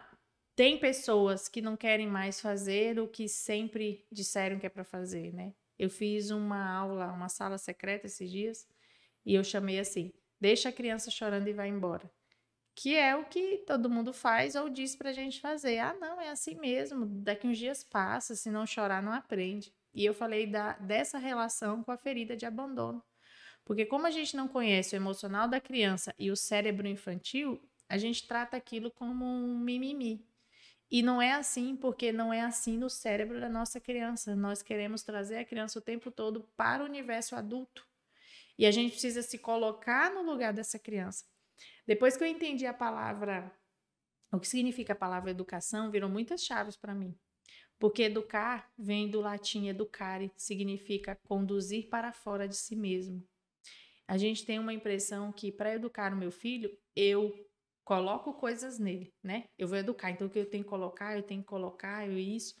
E educar é você pegar o que seu filho tem dentro e, e ajudá-lo a trazer para fora. Isso é lindo, é conduzir para fora de si mesmo. É entender a habilidade que o meu filho tem, a individualidade que ele tem e fazer e potencializar isso nele, nesse universo que está aqui fora. Quando você entende isso, você sai do papel de opressor, porque eu me vi no papel de opressora dos, dos meus filhos, é, sendo a mãe presente, atenciosa, tudo isso, mas é pela maneira de lidar com o emocional deles e passa a ser mestre dos filhos. Porque o mestre é aquele que conduz, que ensina, que orienta, e isso não significa perder a autoridade com os filhos. Que a gente também confunde, que parece que a autoridade é obediência cega e calada, né? Mas obedecer não significa que os nossos filhos não possam expor o que eles pensam. Isso é escutativa. Eu posso ouvir, posso dizer, mesmo assim a decisão é minha, eu sou o seu pai. Mas a questão é a repressão que a gente faz diante disso. Então, o período de adaptação escolar, eu vejo é, como é traumático para as crianças, porque nos falta esse conhecimento. E o meu desejo era que nenhuma criança mais vivesse esse sentimento de abandono. Porque para a criança, ela não conhece o lugar, ela não conhece as pessoas e simplesmente ela vai ficar lá e você vai dizer: daqui a pouco eu te busco. É desesperador. Esses dias no meu stories eu fiz assim: quero que você imagine uma cena. Seu marido te fala assim: amor, entra aqui no carro. Aí você entra no carro, toda feliz, achando que ele vai fazer uma surpresa, alguma coisa. E aí ele vai, vai para em um lugar, numa cidade vizinha e diz: agora você desce. Hã? Como assim? Sim, meu bem, desce. Daqui a pouco eu volto para te buscar. Como assim? Você vai aonde? Você vai fazer o quê? Eu vou ficar aqui, vou fazer o quê nesse lugar? Vou ficar aqui sozinha. E aí eu falei é, para elas, né? Como você se sente? Aí elas responderam na caixinha: Nossa, eu ia ficar nervosa, irritada, eu ia querer matar ele, eu ia ficar desesperada. aí quando você traz esse sentimento para a vida adulta, aí depois eu disse assim: É exatamente assim que a criança se sente. Sabia? Porque para ela, ela vai num lugar que ela não conhece, ela nunca viu, e você só falou para ela que ela vai ficar lá e depois você busca. Só que pra gente é assim, meu Deus, filho, é só a escola, daqui a pouco eu volto para te buscar. Mas no universo da criança, aquilo é desesperador e ela, ela tem uma única certeza, que você não volta para buscar ela. Por isso que ela chora, por isso que ela gruda no pescoço, por isso que ela fala que não quer ficar, por isso que no outro dia ela não quer nem levantar. Então, só entender o que, que a criança está vivendo a gente consegue oferecer amparo e acolhimento emocional, que é o que a gente não teve. E aí eu desenvolvi um curso. Aí eu fiz um curso de adaptação escolar com segurança para ensinar as mães, as famílias, o que fazer para preparar essa criança antes da chegada das aulas. O que, que eu faço então para não ser tão desesperador para o meu filho? Porque eu quero que os meus filhos sejam seguros, eu quero que os meus filhos sejam adultos que saibam tomar decisões, que saibam dizer não. Eu quero que os meus filhos tenham a individualidade preservada. Mas é na infância que a gente está fazendo eles perderem isso. Eu descobri que é na infância que a gente distancia os nossos filhos da própria identidade por causa desse método educacional. Então, o curso de adaptação escolar, é, ele veio para isso. As crianças e os pais não precisam sofrer tanto. Porque alguns pais contam o um relato de como é difícil. A mãe deixa a criança na escola e vai para trabalhar e se sente culpada. Culpada, chora muito. mil vezes, e agora? Será que eu sou uma boa mãe? O que, que eu faço? O que, que eu não faço? Será que eu fico? Será que eu não fico? E o que mais elas vão ouvir é essa metodologia ultrapassada. Não, vai embora, deixa ele chorando. Eu fiz isso muitas vezes. Deixar chorando embora, porque tem que chorar uns dias para aprender. É, Ai, mãe, ele só chora quando você tá aqui. Aí você parece que ainda é o problema. Não, é só enquanto você tá aqui. Quando você vai embora. Você vai embora, para quando de chorar. você vai embora, para de chorar. Mas você sabe por que que a criança faz isso? Tem Não. explicação. Porque ela só consegue manifestar a emoção com que ela se sente segura. Você conta o seu problema para qualquer pessoa? Não. Ou você conta em quem você tem intimidade emocional? É só que a gente não vê o choro da criança como uma manifestação emocional. A gente vê como um incômodo. Então a criança chora. Aquela criança que vê a mãe, a mãe chegou na escola, a criança, ah, mãe, a professora fala, mãe, só chorou agora que você chegou. Aí a mãe ainda se sente mal, poxa, meu Deus, é, eu sou o problema da vida do meu filho. Não, na verdade, é a pessoa que ele confia emocionalmente, que ele tem intimidade e ele consegue chorar, ele tá botando pra fora, igual quando a gente tá com um problema e chama uma amiga pra conversar e desabafa. É isso que a criança tá fazendo. Por isso que às vezes a mãe vai embora, a criança para, porque ela entende que ela não tem intimidade emocional naquele ambiente. Ela não conhece ninguém. Ela não tem intimidade com aquela professora. Então, o que, que ela faz? Ela reprime o choro. Porque se você vive um problema sério na sua casa, aí você vem trabalhar, você chega aqui e vai, talvez você vai se expor, vai contar para todo mundo? Não vai, você não vai ficar aqui chorando, ah, eu tô com problema, briguei. Tá. Não, você se alinha, trabalha bem, nem que você chegue em casa desabava, chorar, mas você pode não ficar no seu 100%, mas você vai se manter. E é isso que a criança faz, ela reprime a emoção com quem ela não tem intimidade. Não, interessante. E não a saber mãe-. E a mãe se sente o problema. O problema. Ai, meu Deus, eu sou o problema na vida do meu filho, que a professora disse que quando eu chego ele começa a chorar, quando eu saio ele para.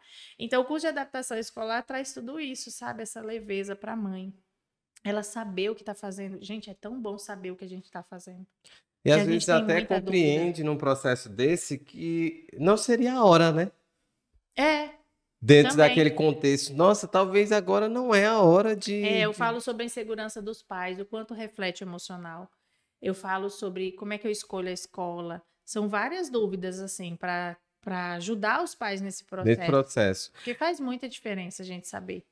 E uma, uma, uma questão, que a gente até começou a, você começou até a tocar nesse assunto que foi a pandemia e as crianças em casa.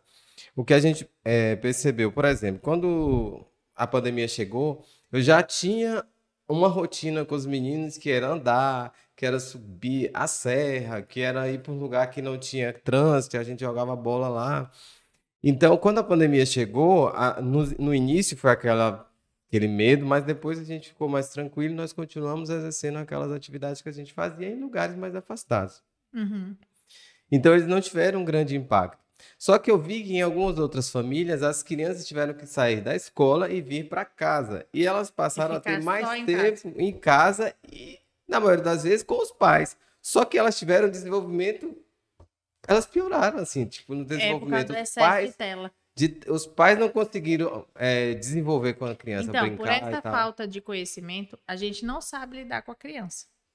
E aí, quando os pais tiverem que trabalhar em casa junto com as crianças, é o caos. É, eu fiz, eu acho que tem umas duas semanas que as mães começaram a me perguntar: Simone, tô em home office, tá desesperador aqui, tá um caos. Eu peguei e fiz uma live sobre isso, onde eu ensino estratégias. Home office e as crianças, e agora? Tem como dar certo? Tem como dar certo, desde que a gente saiba lidar com a criança. Só que a gente não sabe. A gente não sabe os pilares, assim, a gente não sabe organizar. Então, qual foi o refúgio dos pais? Colocar a criança ocupada na tela. Porque a gente tem a falsa crença de que eu tenho que manter a minha criança ocupada. E, na verdade, eu preciso oferecer um ambiente saudável, seguro. A depender da idade, eu preciso que ela, que ela seja monitorada por um adulto, para a criança não ficar sozinha. Mas eu preciso permitir que essa minha criança faça descoberta, que, elas, que ela brinque, que ela desenvolva a autonomia do brincar. Só que isso vem desde o bebê, porque eu vejo. é, é, mas isso só, eu só vi depois, né, que eu me tornei essa mãe consciente. O quanto a gente interfere na criança. Por exemplo, a criança tá tentando brincar e a gente fala: pega aquele ali, ó. Ai, pega aquele outro. Olha aquele, aquele, encaixa, vai, vai, encaixa, encaixa. A gente não deixa a criança mergulhar nela mesma. Porque o bebê já tem essa capacidade. A gente aqui corrompe. Que é da autonomia do brincar. Aí eles crescem e eles ficam dependentes de ter alguém. Porque a gente criou isso na infância. Porque o bebê às vezes pega uma coisinha e tá lá assim, ó. Ele, ele mergulha nele mesmo. Que é o que a gente chama de desenvolver a autonomia do brincar consigo mesmo. Que é super saudável. Aí ele, ele tá tentando, que, que, que pode observar depois de hoje que eu falei para você. O que, que o adulto que tá perto faz? Ele vai lá e, e encaixa. Ele não deixa a criança descobrir. Ai, filha, é assim, é assim, ó. Ai, que lindo. Olha, pega aquele, tá vendo aquele? Vai, vai, pega a bola. O azul. Vai, vai, pega aquele agora. Pega. Aí a gente não deixa a criança mergulhar nela mesmo, sabe? E aí eles crescem e ficam dependentes de alguém. Aí os pais foram para casa, as crianças ficam é, dependente de alguém dizer o que ela tem que fazer. E a gente que criou na criança. Então tem ferramentas que ajudam, igual eu ensinei na live. Agora eu estou em casa. Para a criança, ela não consegue entender. A gente acha que ele entende como a gente entende. Mas tudo na criança, toda mudança, tudo que ela vive, ela sempre vai passar por três etapas: entender, elaborar e aceitar. É um processo cerebral e cada fase, cada etapa tem um tempo e cada criança tem o próprio tempo. Não é igual, não é matemática exata.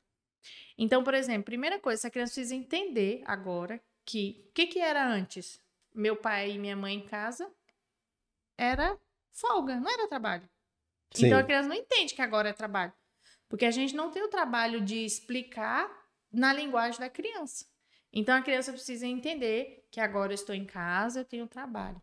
E aí eu ensinei elas a fazer um quadro com desenho manual mesmo. Eu falei, gente, sai desse lugar de achar que as coisas têm que ser perfeitas, tem que encomendar, eu tenho que pedir, eu tenho que gastar. Não, pega um papel, fala, filho, ó, Tá vendo a mamãe aqui? Eu fiz com os meus para organizar. Quando eu decidi voltar a trabalhar é, em casa, né? Montar meu escritório. Tá vendo aqui, filha? Aqui é o computador, aqui é a mamãe. Então, a mamãe, nós vamos tomar café. Eu fazia a mesinha assim, botava assim para ele entender que era a hora de comer. Tomava o café, a mamãe vai trabalhar. E aí você e a Valentina vão estar tá aqui, ó. Aí eu fazia assim: você pode brincar de bola, você pode brincar de boneca, fazer os desenhos. Você pode brincar disso, daquilo. Então, eu mostrei através do desenho, porque a criança, ela, quanto mais visual, melhor para ela entender. Ela não tem o raciocínio de entender as coisas só quando a gente fala. Eu ensino várias estratégias visuais quando a gente viaja, o que fazer para viajar sem as crianças, para dar esse amparo, várias coisas. Aí eu expliquei, tá vendo? A hora que a mamãe tá aqui, vocês estão brincando, fazendo tal, tal coisa. Depois, ó, vai ter a hora que a gente vai estar tá junto aqui. Então, a criança, quando ela entende o que vai acontecer no dia dela, ela fica mais segura emocionalmente e então para esse tanto de solicitação. Porque ela se sente segura de que daqui a pouco vai ter o um momento que eu tô com a minha mãe. E, inclusive, você ter um momento do dia da criança, que aí você fala para ela assim: filho, lembra qual é a hora que a gente vai estar junto, aí ele vai lembrar do desenho. Ah, é aquela hora que a gente vai na praça, é aquela hora que a gente vai assistir um filminho. Aí a criança fica com aquela expectativa de que vai chegar o momento que eu vou estar com meu pai e minha mãe. Porque de verdade o que eles mais querem é estar com a gente, sabe? É porque nos incomoda, porque a gente tem coisa para fazer de adulto. Só que se a gente souber organizar isso na cabecinha da criança, ela consegue entender, mas se eu explicar na linguagem dela. Mas a gente fala assim: você não tá vendo, você não entende, eu tô trabalhando, tô trabalhando, para de me chamar, eu tô ocupada. Aí a criança, é, ela, lá dentro da cabeça dela, não tá entendendo nada. Porque antes, quando eu vinha para casa, era motivo de, de brincar, brincar, de fazer. Aí agora, minha mãe toda hora me fala que tá ocupado. A gente acha que a criança entende como a gente entende. Igual a gente fala assim: não, de tarde a gente vai. A criança não tem mapa mental de tempo. Você tem que linkar com atividade. Por isso que às vezes eles falam assim: ontem eu fui na casa da vovó e foi semana passada. A mãe, é, aí às vezes é igual o Luiz fala, se é uma coisa amanhã, aí ele fala de antes, não fala que é amanhã, porque a criança não tem noção de tempo. Então, para você explicar algo para ela, você tem que linkar com a atividade que ela já faz. É assim, filho, ó. Você não acorda? Acorda. Aí a gente come, toma café, aí você vai para a escola, vai brincar. Então, quando você chega em casa, depois que a gente almoça, aí é a hora que a gente vai fazer tal coisa. Aí a criança consegue ter essa noção, porque eles não têm mapa mental. Hum. Então, quanto mais linka com coisas que a criança faz, ou então a hora que o sol nasce, a hora que tá o, fica de noite, a criança consegue entender. Ah, porque é. ele não entende o tempo. Daqui uma hora, filho. É. Aí ele, ele fala assim: mãe, é agora? Aí você fala: é daqui uma hora. Aí passou um segundo. Mãe, é agora? Aí, daqui a pouco, meu filho, daqui uma hora. Aí passa dois segundos. Mãe, é agora? Igual o burrinho do Shurek, do filme, né? Chegou? Chegou? chegou? Não chegou? Porque, gente, a criança não faz ideia do que é uma hora. Não faz ideia. Eu resolvi vários problemas desse tipo só porque eu comprei uma ampulheta. Eu procurei, só achei quando eu viajei, que tivesse 15 minutos, que é aquele prazo último dos 15 minutos do banho, de sair da brincadeira. Por quê? Ela precisa ser visual. Se você falar assim, daqui 15 minutos, daqui uma hora, daqui três dias, viu, filho? Para ele é a mesma coisa, não entendeu nada. Por isso que eles ficam, é agora, mãe, é agora, é agora. Aí a gente se irrita. Mas a gente se irrita porque a gente não sabe lidar com a criança. Aí você é visual com a criança. Aí eu botei a ampulheta e aí areia, aí eu falo, ó, quando essa areinha acabar é porque deu tempo. Aí a criança espera, parece uma mágica. Ou então eu baixei um aplicativo no celular. É um, um bichinho, uma figurinha de um leão, por exemplo. Aí eu boto lá, você põe o tempo que você quiser.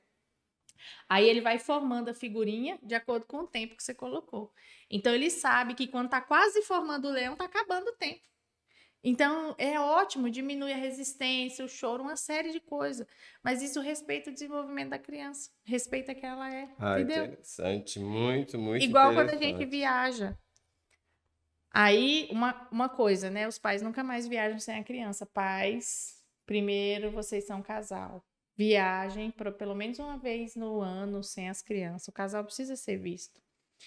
É, às vezes a gente fala de viagem, parece que tem que ser 15 dias. Não, às vezes de um dia para o outro, ou ter o seu momento a sós, mesmo em casa, né? E, a, e mandar a criança para casa de alguém. De alguém.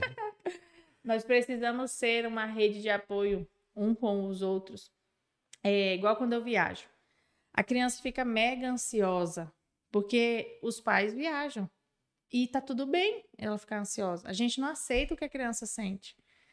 E, e a ansiedade, qualquer alteração emocional na criança, faz ela alterar o comportamento. Que a criança que está ansiosa, porque os pais, a mãe viajou, os pais viajar, ela vai ficar mais irritada, ela vai ficar mais intolerante. É só você olhar para o nosso comportamento.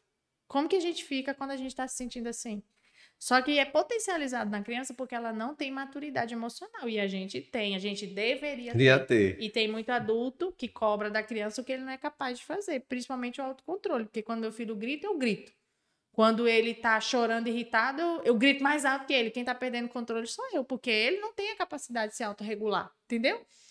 Então, quando eu viajo, por exemplo, eu faço a régua do tempo. É um quadradinho, eu pego uma folha, pinto os quadradinhos de quantos dias eu vou ficar fora. Aí eu falo, todos os dias, quando você acordar, nascer o sol, você vai pintar um quadradinho. Quando acabar esses quadradinhos, é o dia que eu vou chegar. Isso traz tranquilidade, porque a criança acha que você não vai voltar.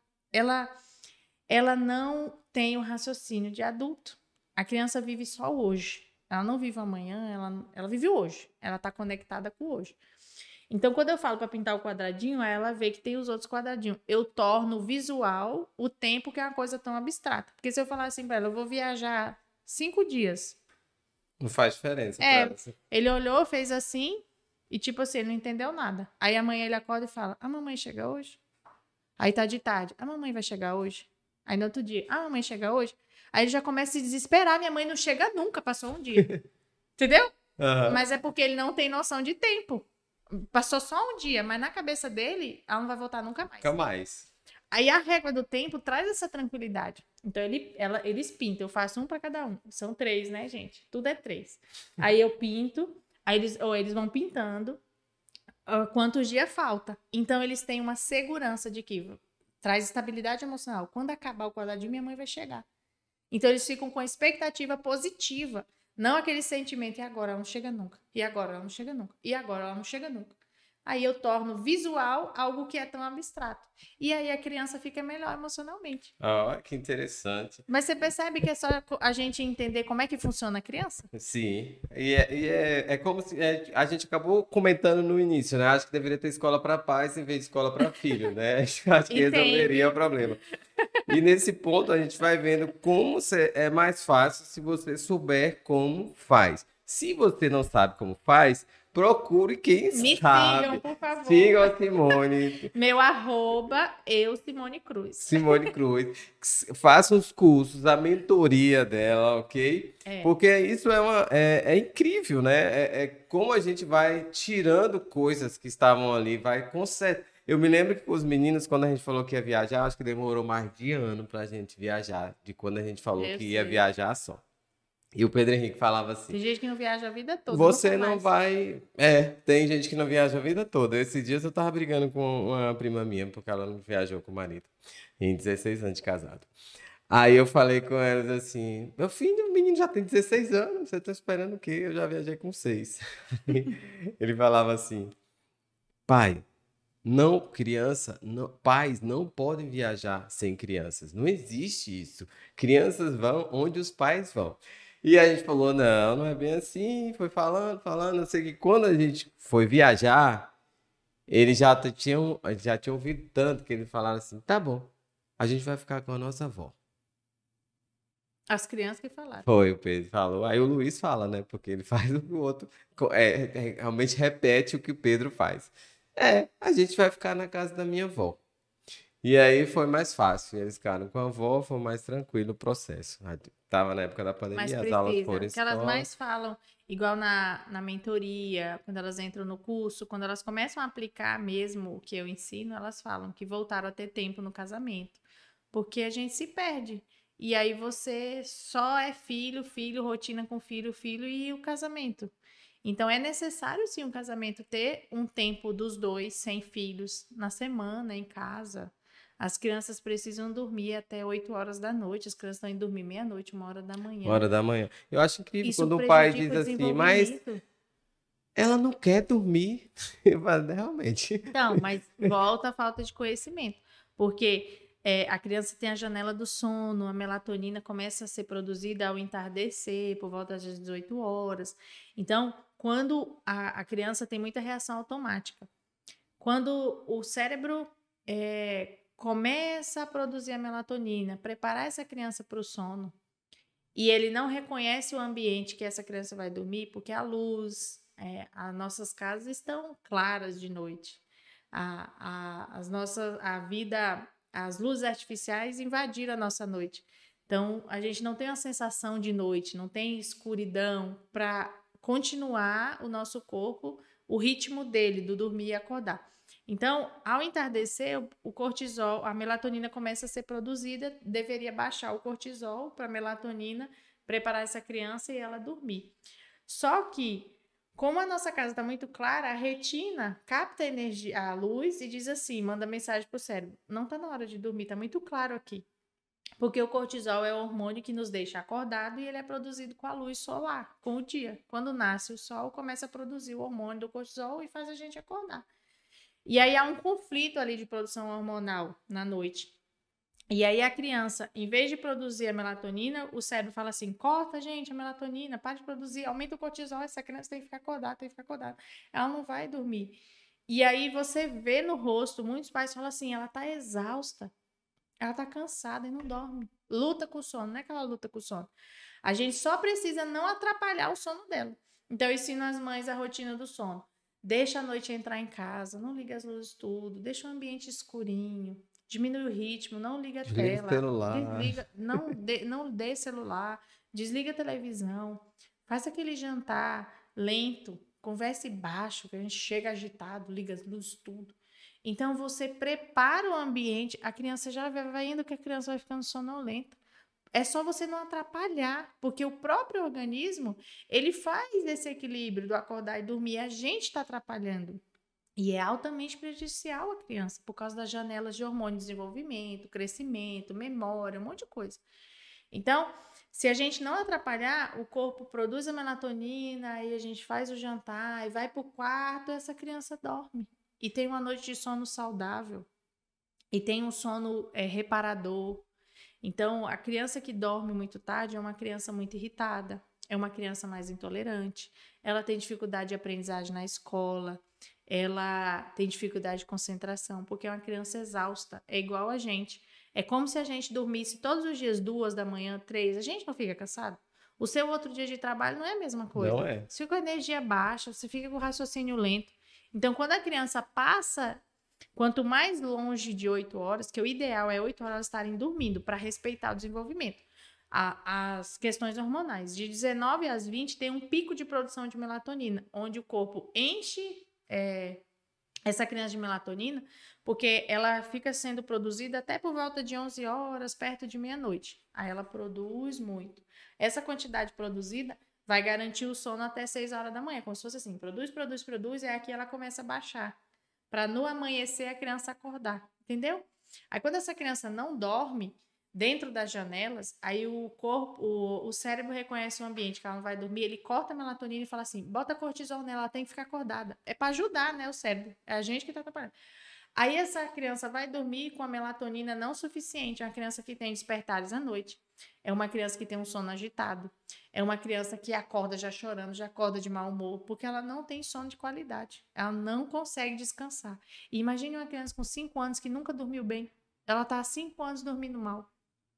E aí vem os aumenta os problemas, porque tem mais briga em casa, tem mais confusão, tem mais entendimento, porque é uma criança cansada.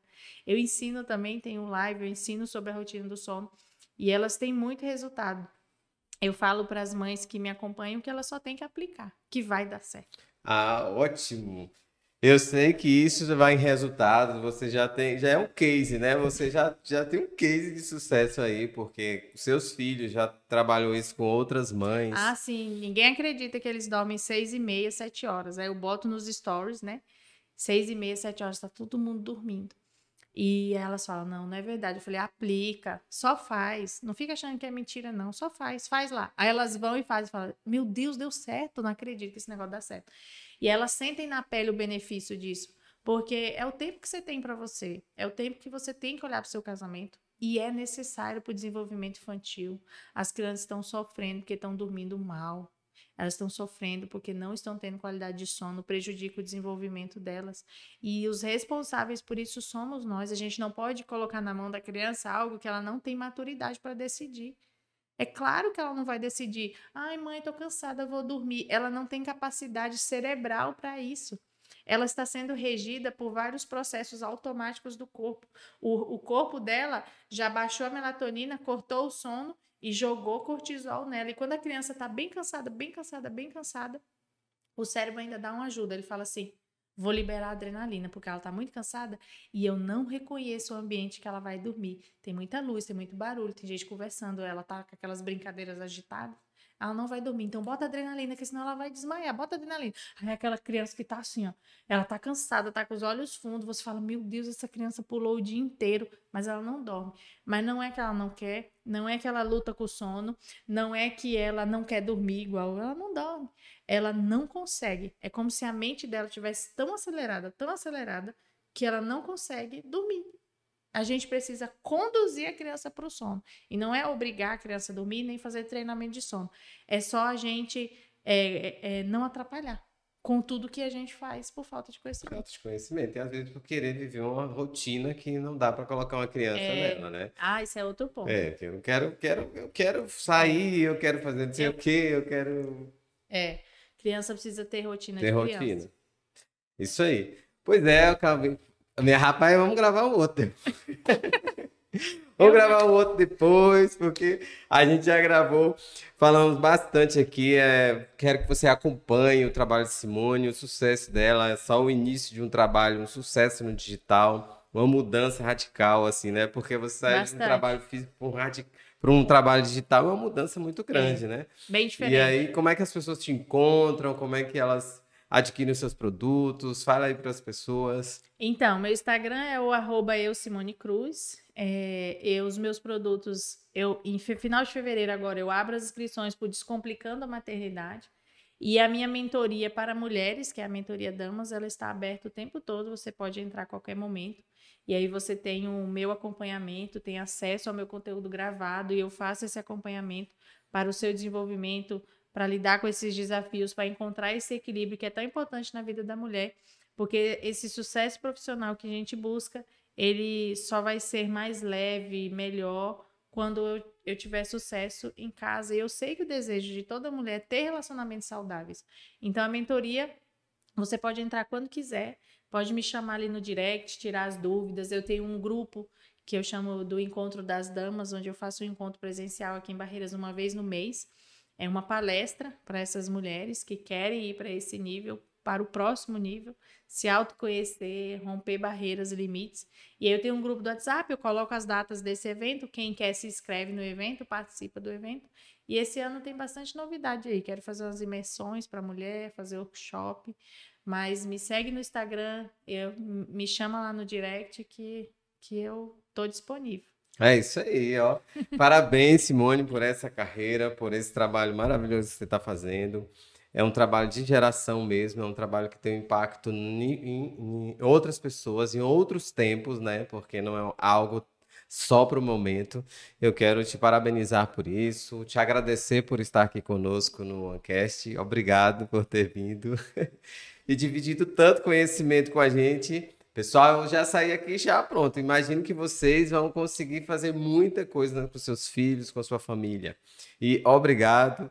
E um abraço lá na galera, no na Hilton, turma. na turma, como diz o pastor Cláudio, na congregação. Prazer é meu. Quero agradecer também. É um prazer estar aqui. Eu amo falar sobre isso. Eu amo trazer tudo isso, trazer consciência. É, eu gosto mesmo e entendo sim que isso é um legado, né? O meu objetivo é transformar famílias, é resgatar casamentos, é libertar mulheres que estão presas nesse peso que foi imposto na maternidade, que não é para ser assim. É possível ser diferente, é possível ter uma vida diferente. E se nós entendermos isso e levarmos de um a um aquele trabalho de formiguinha, de entender que a pessoa que está próximo a nós também precisa disso, eu acho que a gente tem condição de, de disseminar isso para o mundo, assim, toda mãe, toda mulher, toda família merece, sim, é, ser feliz, sem tantos problemas, tantos conflitos e curtir os filhos, né? Não ser só pesado. E a gente de verdade entender o que, que a gente está fazendo com eles. Isso é libertador. E eu estou feliz em estar tá aqui. E só me chamar que eu venho, que você já viu que eu gosto de falar. Ah, mas deu certinho aqui, ok? Obrigado, pessoal. Você pode compartilhar esse episódio. Tem outros que você pode assistir no canal e compartilhe. Isso vai mudar a vida, vai mudar pessoas, ok? Obrigado.